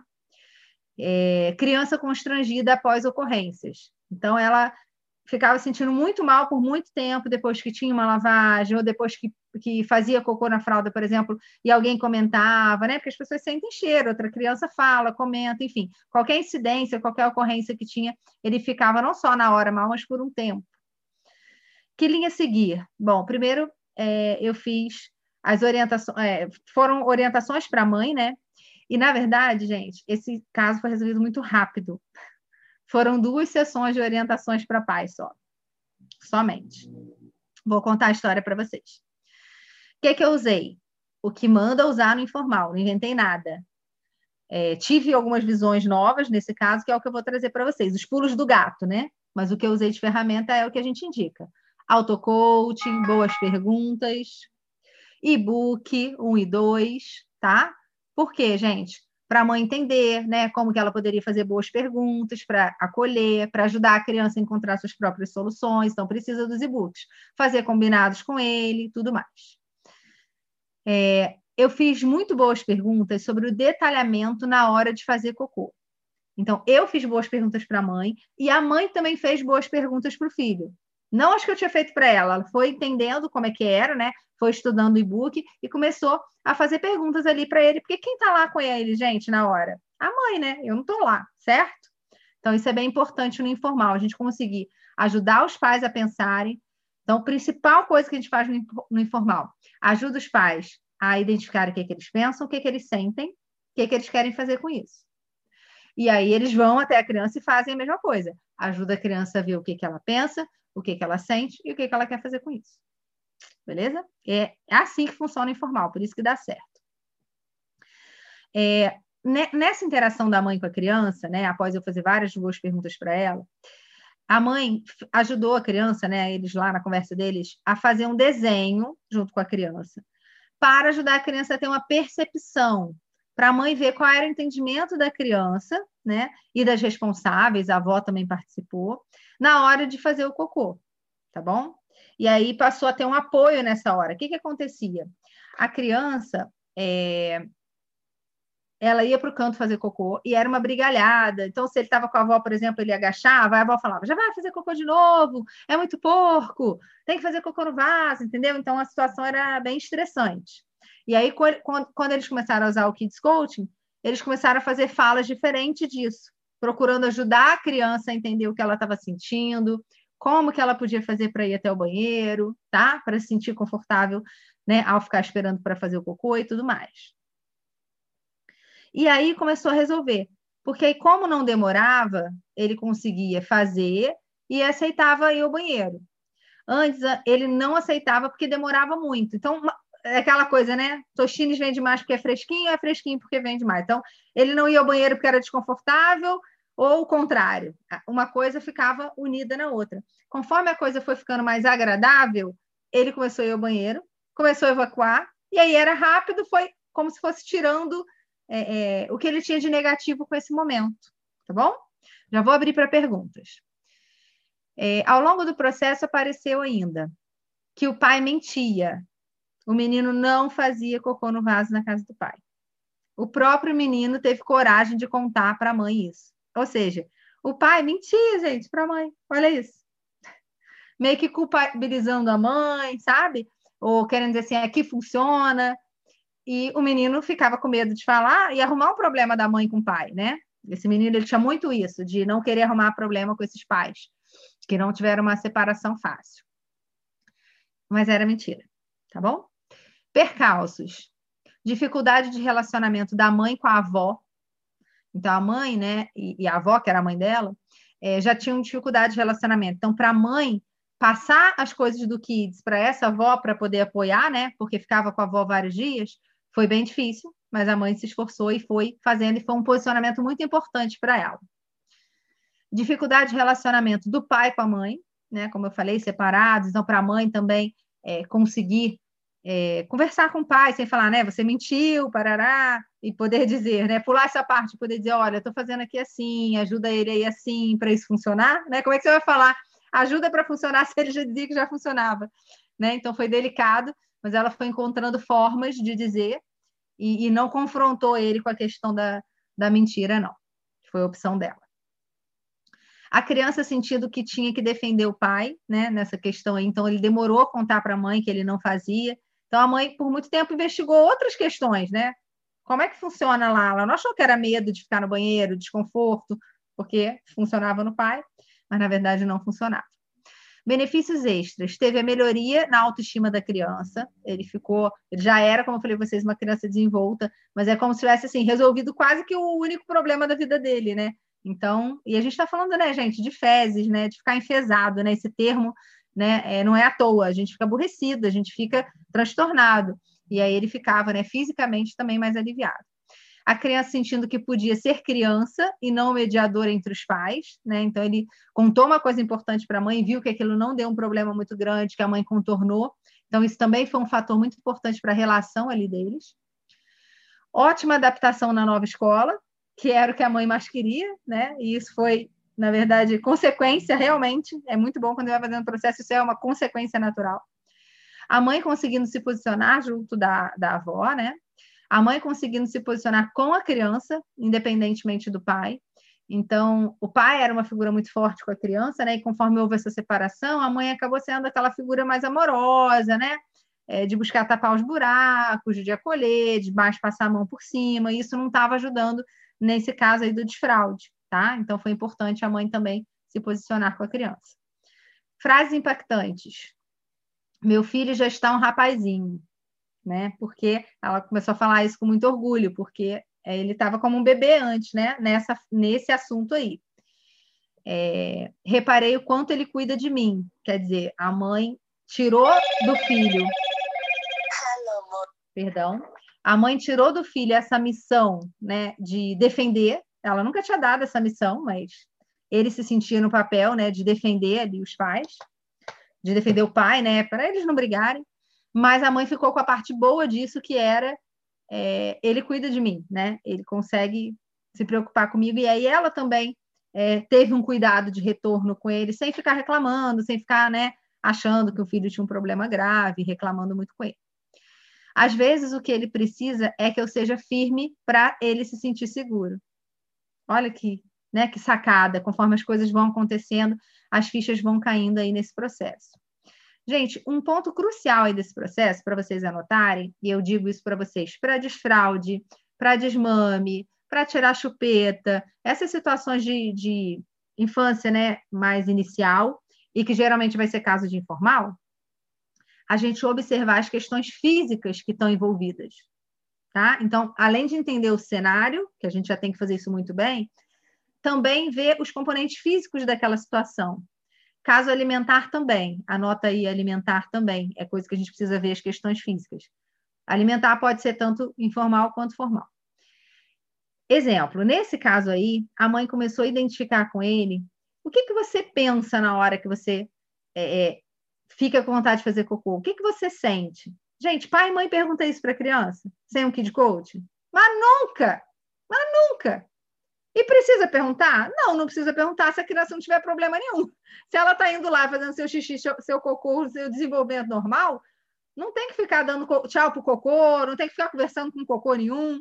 Agora, se a criança tem uma dificuldade, né? Eu sempre falo, quanto mais natural for, mais natural será.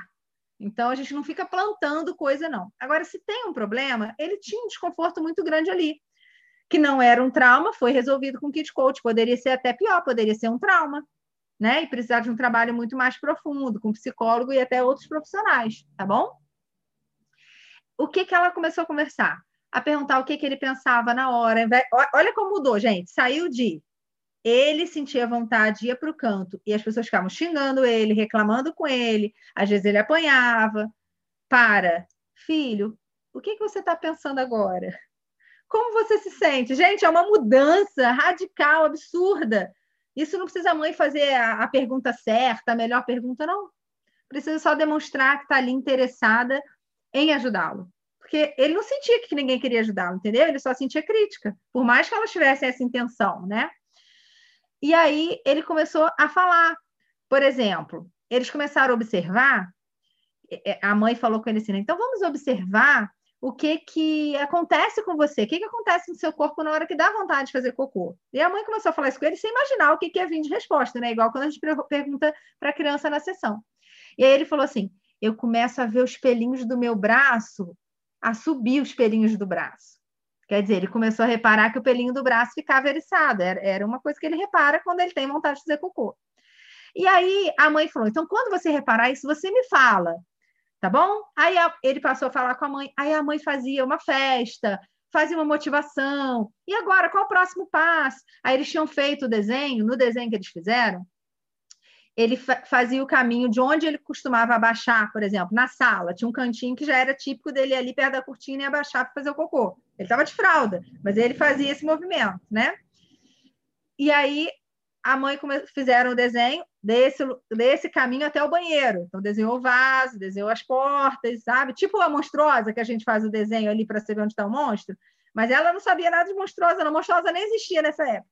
Mas você vê como funciona, né? Como são as coisas. E aí ele fazia ali para quê? Só para melhoria do entendimento dele, né? A gente não desenha com a criança, mas a mãe faz o que quiser com a criança. Então eles fizeram ali é, entendimento dele e da mãe, da avó. Porque às vezes a mãe falava assim: "Eu acho que ele não sabe que tem que fazer cocô no vaso". Aí eu perguntava assim: "Vou perguntar de novo. Ele não sabe?" Porque era nítido que ele sabia, sabe? Era nítido para mim às vezes o pai começa né, a, tumultuar, a ficar mais confuso do que precisa quase como uma desculpa, sabe? Ou até, gente, os pais ficam com medo se a criança tem algum problema, né? Se ela tem um problema de entendimento, algum problema neurológico, tá? E era nítido que ele entendia. Então, quando ele faz esse desenho e mostra para ela onde faz cocô, aqui, né? Qual é o lugar, tá tudo certo ali. Ele só não conseguia chegar até lá, porque para ele era ruim. Quando isso começou a ser estimulado, motivado, a coisa foi caminhando, gente, tão fácil que foram duas semanas, duas sessões três semanas, na verdade, de desenvolvimento, mas só duas sessões. Entendeu? Então, observação do físico, ok? E no caso dele foi o pelinho do braço. Às vezes aí, Raquel, na hora que ela vai roer unha, o que, que ela observa antes de roer unha? Se tem alguma outra coisa física. Às vezes tem algum outro tique que a família não reparou, tá? Então, tem, tem coisas assim que, que vão aparecendo. Então, são dicas aí, observar o físico. E guarda, o principal para informar é isso. Você ajudar o pai a identificar o que, que ele pensa sobre isso. Porque nesse caso aí, a mãe pensava as piores coisas, a avó pensava as piores coisas, certo? Elas sentiam com raiva da criança, né? Parecia que ele era porco, que ele não tinha capricho. Então, o sentimento não era nem sobre elas, era sobre ele que era o problema. E o que, que elas faziam? Pressionavam, brigavam, ficavam irritadas. Percebe que não adiantava trabalhar nada com a criança se a gente não trabalhasse isso aqui com os adultos? adiantava trabalhar nada com a criança. Nem se a gente, no informal, a gente não vê a criança, mas nem se visse. Aí, depois que a gente trabalhou, que pensou, o que sentiu aqui deles, a gente ajudou ela a fazer isso com a criança. Essa mãe teve uma super facilidade? Teve uma super facilidade, né? Essa mãe já é da área da saúde, já fazia terapia há um bom tempo, então é uma pessoa que tem uma ótima comunicação. A criança era muito esperta, a avó era super difícil, gente e foi, né? Que nem tudo são flores. E, e foi super arrebatada aí pelas mudanças do processo, entendeu? Que era o, o componente ali mais difícil. O pai não se envolveu, né? E no final deu tudo certo. Tá? E foi super rápido. E assim é muito comum, é muito comum desmame, quatro sessões, é muito comum, por isso que a gente fala aproximadamente cinco.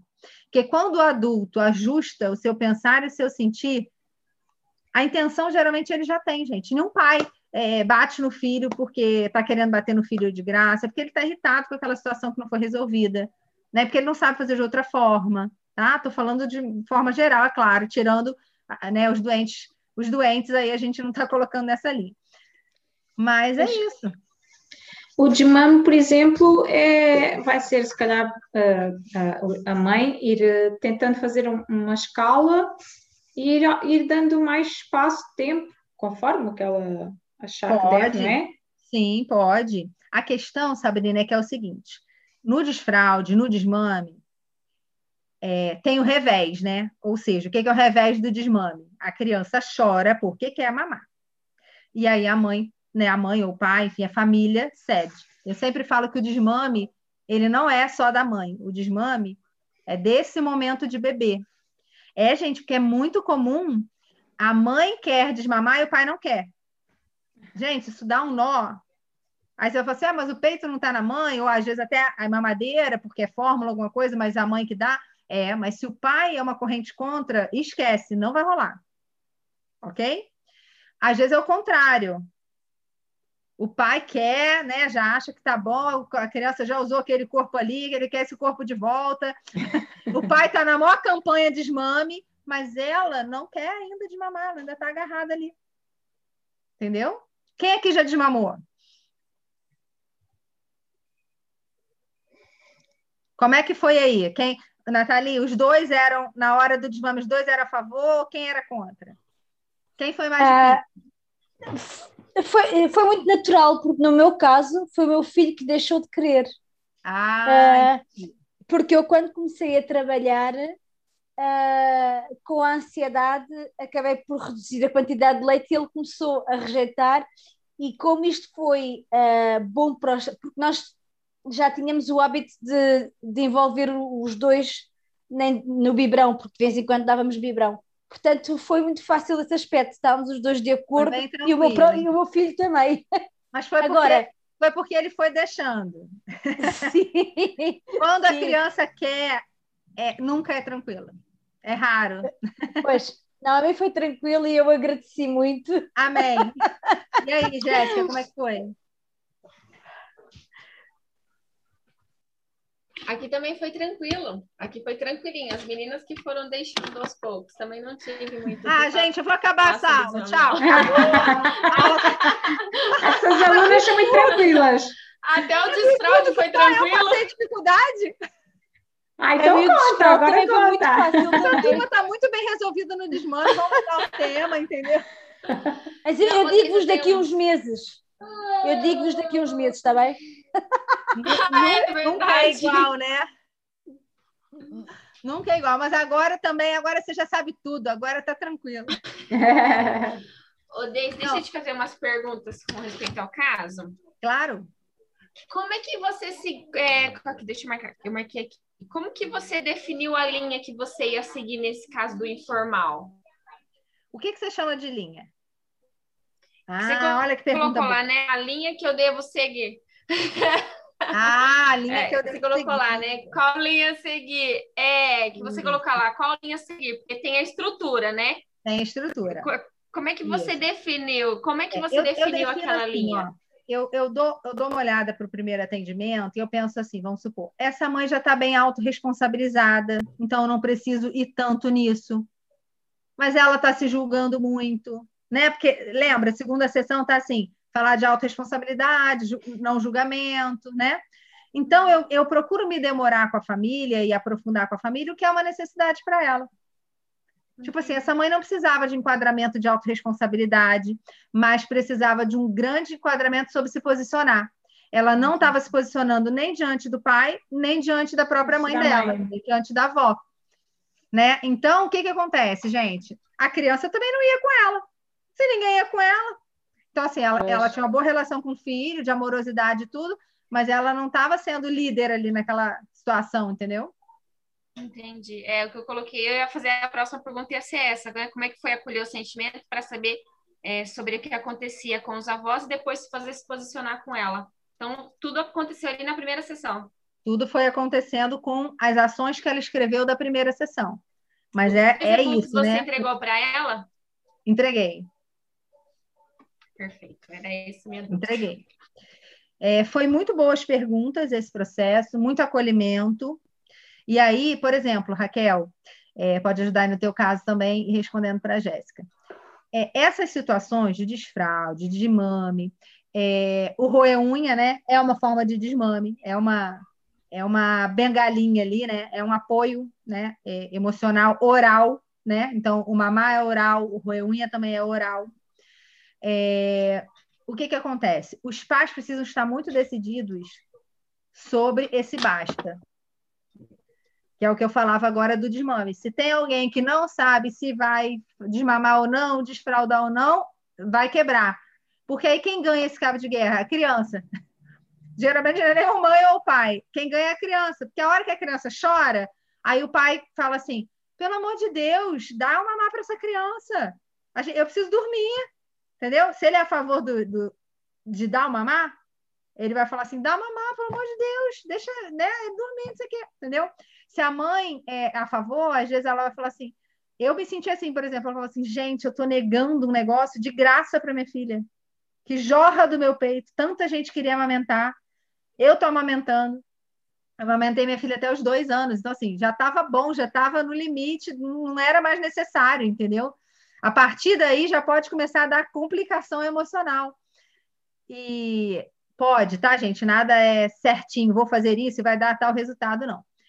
Mas, assim, não tinha mais necessidade. Eu cansada, racional, eu tinha todos os motivos para querer mas eu falava assim, gente, eu estou negando um negócio de graça. Tô negando, entendeu? A gente trabalha para comprar alimento, né? Para filho, para família. Não, eu estou negando um negócio de graça que está em mim. Por, por quê? Porque eu estou cansado, porque eu quero dormir à noite, entendeu? Você começa a se questionar. Então, você precisa fortificar pai e mãe nessas decisões. A questão aí do tempo, Raquel, do processo, por exemplo, se essa mãe tiver, tra trabalhando aí de perto esse pai, né? essa data final, filha, tal data, você não vai mais estar roendo unha. Se eles estivessem trabalhando isso no dia a dia com a criança, esse basta, né, essa data, isso seria muito importante para ela como apoio, entendeu? Sim, eu, eu acho que tenho que responsabilizar a mãe porque ela não está não está a acompanhar uh, a filha. Sim, e precisa acompanhar, percebe? Claro que o informal ele pode dar resultado, já vi isso acontecer várias vezes, é, mesmo com os pais não se envolvendo tanto e a criança conseguir tocar aquilo ali quando ela quer muito. Nesse caso aí dessa criança que a gente ainda nem tem certeza se ela quer muito, precisa ser realmente um apoio muito conjunto. Então, checa com os pais se é importante para eles, se é importante para eles, que novas ações eles vão fazer. Inclusive, falar sobre esse prazo com ela é importante. Gente, os pais são extremamente desconfortáveis de falar com, de prazo com criança. Quem, quem me diz por quê? Quem consegue aventar algumas possibilidades de porquê? Porque eles podem não cumprir eles mesmos? Será? Porque os pais podem não cumprir. Porque a criança pode não cumprir, e aí, se eles não podem bater, já que agora eles estão no Kid Coach, eles vão fazer o quê, né? É, por, gente, porque os pais não, não sabem viver com prazo, não gostam disso na vida, não aprenderam a respeito. Porque eles acham irreal fazer isso com criança, eles acham que é forçação. Não é, gente, a criança que aprende isso cedo, ela quilômetros de distância. A minha filha, às vezes, ela está em casa, assim, aí ela fala assim: vou programar o fim de semana. Agora a gente foi para as férias. Eu falei com a minha irmã, eu brinquei com a minha irmã que viajou com a gente, falei assim: vai rolar o calendário de férias, hein? Brinquei com a minha irmã. Aí não rolou o calendário de férias, mas sabe o que, que rolou? Ela pegou um papel e falou assim: é, bom, temos uma semana de férias, ou seja, ela tem noção do prazo, né? Perfeito. Mas olha onde ela focou. Cada um vai poder escrever três coisas que quer realizar nas férias. E aí todos vão contribuir para que todos realizem seus três desejos. Então eu pude escolher três coisas, meu marido três coisas, a tia três coisas e ela três coisas, entendeu? Veja, eu sei que isso é uma esperteza para que ela tenha apoio para os desejos dela, ok? Claro. Mas ela a minha tem filha é psicóloga. Ela tem o maior prazer também de ver que o outro realizou. Percebe? Isso é muito legal. E isso tem um tempo. Os meus três desejos foram os três ticados primeiro. Aí o Délio da tia ficaram com dois, e ficou faltando um de cada um, né? Foi mais ou menos assim, e do meu marido foi por último. Ela ficou numa alegria, mãe, você completou primeiro, não sei o quê. Eu falei, nossa, mas porque vocês me ajudaram para. Então foi muito legal, sabe? Então, a, a criança ter essa noção, gente, isso é um conforto de vida. E, só que a gente acha que não pode falar, entendeu? Não, a gente tem que ter o direito, inclusive o dever de falar, filho, o desenho da sua semana escolar é esse aqui. Como você vai se organizar? No sábado, isso tudo precisa estar cumprido, porque a gente vai viajar no fim de semana. Então, como vai ser essa organização aqui? A gente precisa ir dando esses nortes, entendeu? Porque a gente não faz isso, aí a gente reclama que ele deixou para a última hora. Mas como ele vai aprender a não deixar para a última hora se a gente não ensinou? A gente falou lá na segunda-feira assim, não deixe para a última hora. Ah, por favor, né, pais? Eu falo assim mesmo, às vezes o pai me fala em sessão, não, mas eu falei que ele não pode deixar para a última hora. Aí eu faço assim mesmo, eu, sério? Sério que tu falou isso? Então, deixa eu entender. Tu estava lá na segunda-feira. As pais já começam a rir. Deixa eu entender. Tu estava lá na segunda-feira. Você estava onde nessa hora? Ah, eu estava fazendo almoço. Ah, entendi. Você estava lá na sua cozinha americana bonita, de costas para criança, fazendo almoço. E aí você falou com ela lá, né? Que ela fala assim, né? né? Meio falado assim. Oh, não vai deixar para a última hora. Foi assim? Aí a mãe já começa a rir. É, Deise, foi mais ou menos assim. Uhum. E aí, como que você achou que ele ia executar isso? É... é, não pensei nessa parte. Cara, você tem 30 e não pensou, como é que ele que tem 10 vai pensar? Tem que sentar e fazer um desenho. Ou pelo menos sentar ali e falar com o filho, programa aí, eu vou vir ver aqui a sua programação. Tá? Não tem jeito. Senão, senão você está acreditando em milagre. Aí eu falo, gente, Kid Coach é bom. Fala assim mesmo para os pais, Kid Coach é bom, mas não faz milagre. Não tem como, é planejamento. E a gente não ensina, e a gente não ensina porque a gente não aprendeu. A nossa geração, 30 e poucos, 40 e poucos, não aprendeu. Então é mais difícil para a gente. Vai ser é. mais fácil para minha filha ensinar para os filhos dela, sem dúvida. Vai ser perfeito? Não, não é isso que eu estou falando. Nem ela sabendo, ela faz tudo perfeito. Ela é criança. Tem dia que não quer fazer, e faz parte. Mas, em geral, eu vejo que a coisa é muito mais organizada. Minha filha chega, a gente né, viajou e foi para uma casa de praia. Aí ela chega na casa de praia, na mesma hora, é a primeira coisa que ela faz. Mãe, qual gaveta eu posso usar? Qual armário eu posso usar? Esse. Ela tira tudo da mala, organiza tudo como se ela estivesse em casa. Quando que eu fiz isso, gente? Ah, nunca! Ah, nunca!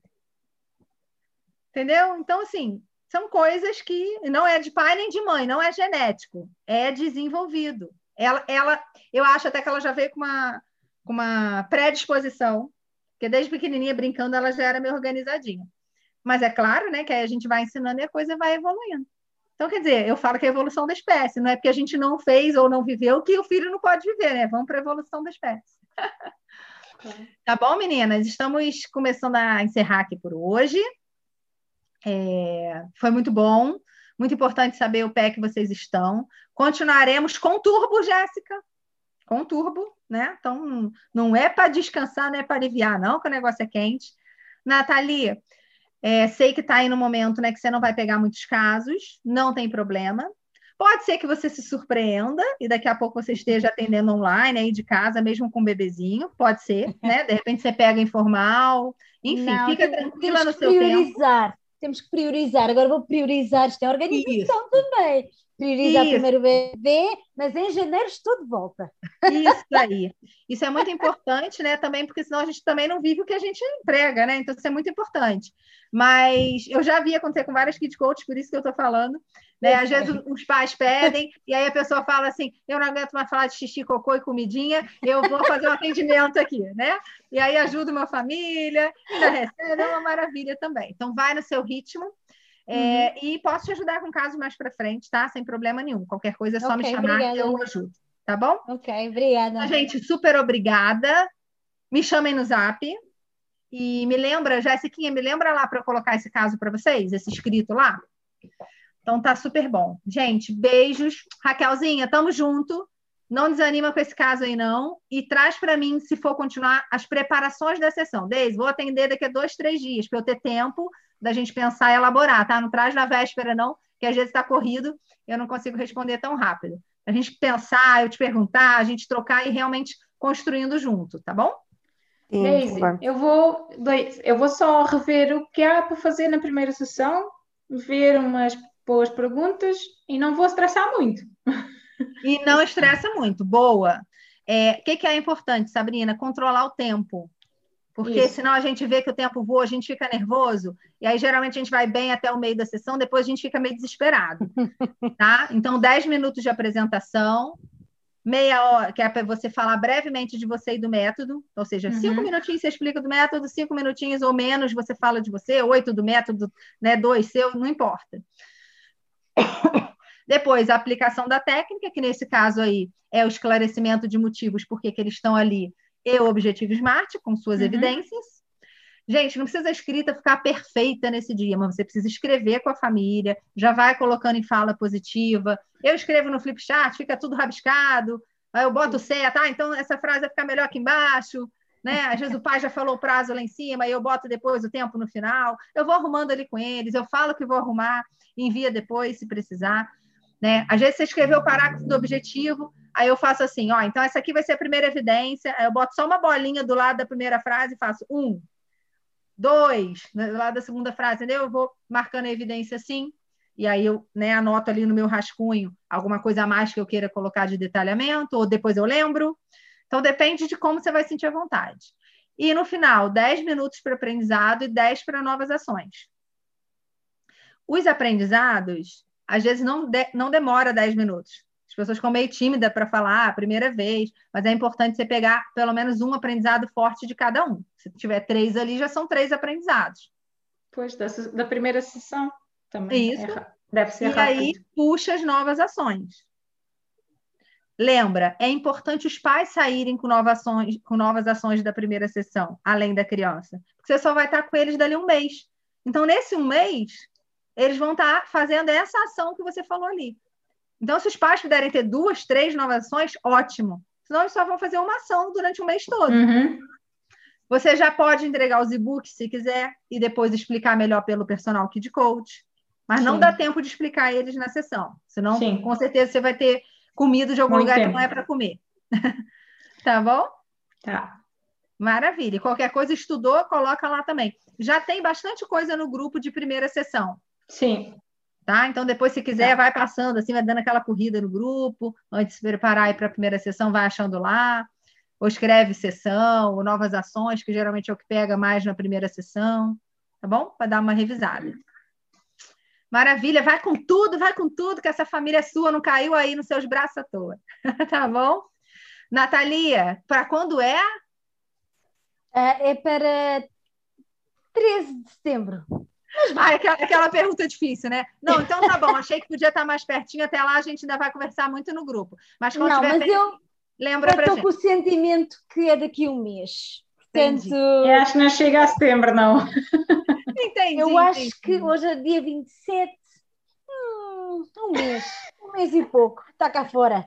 Oh, minha linda. Que Deus te dê uma boa hora, que Nossa Senhora passe na frente e te dê uma, uma hora linda. Obrigada. E a gente vai acompanhando então lá no grupo, tá bom? Bota, Eu um, bota o marido aí com o teu celular para dar notícia pra gente, tá? Sim. Sim. Beijo, Até gente. Mais. Fiquem com Deus. Até mais. Deus. Parabéns por todo o crescimento. Beijão. Obrigada, obrigada. obrigada por tudo. Adeus. Tchau, tchau.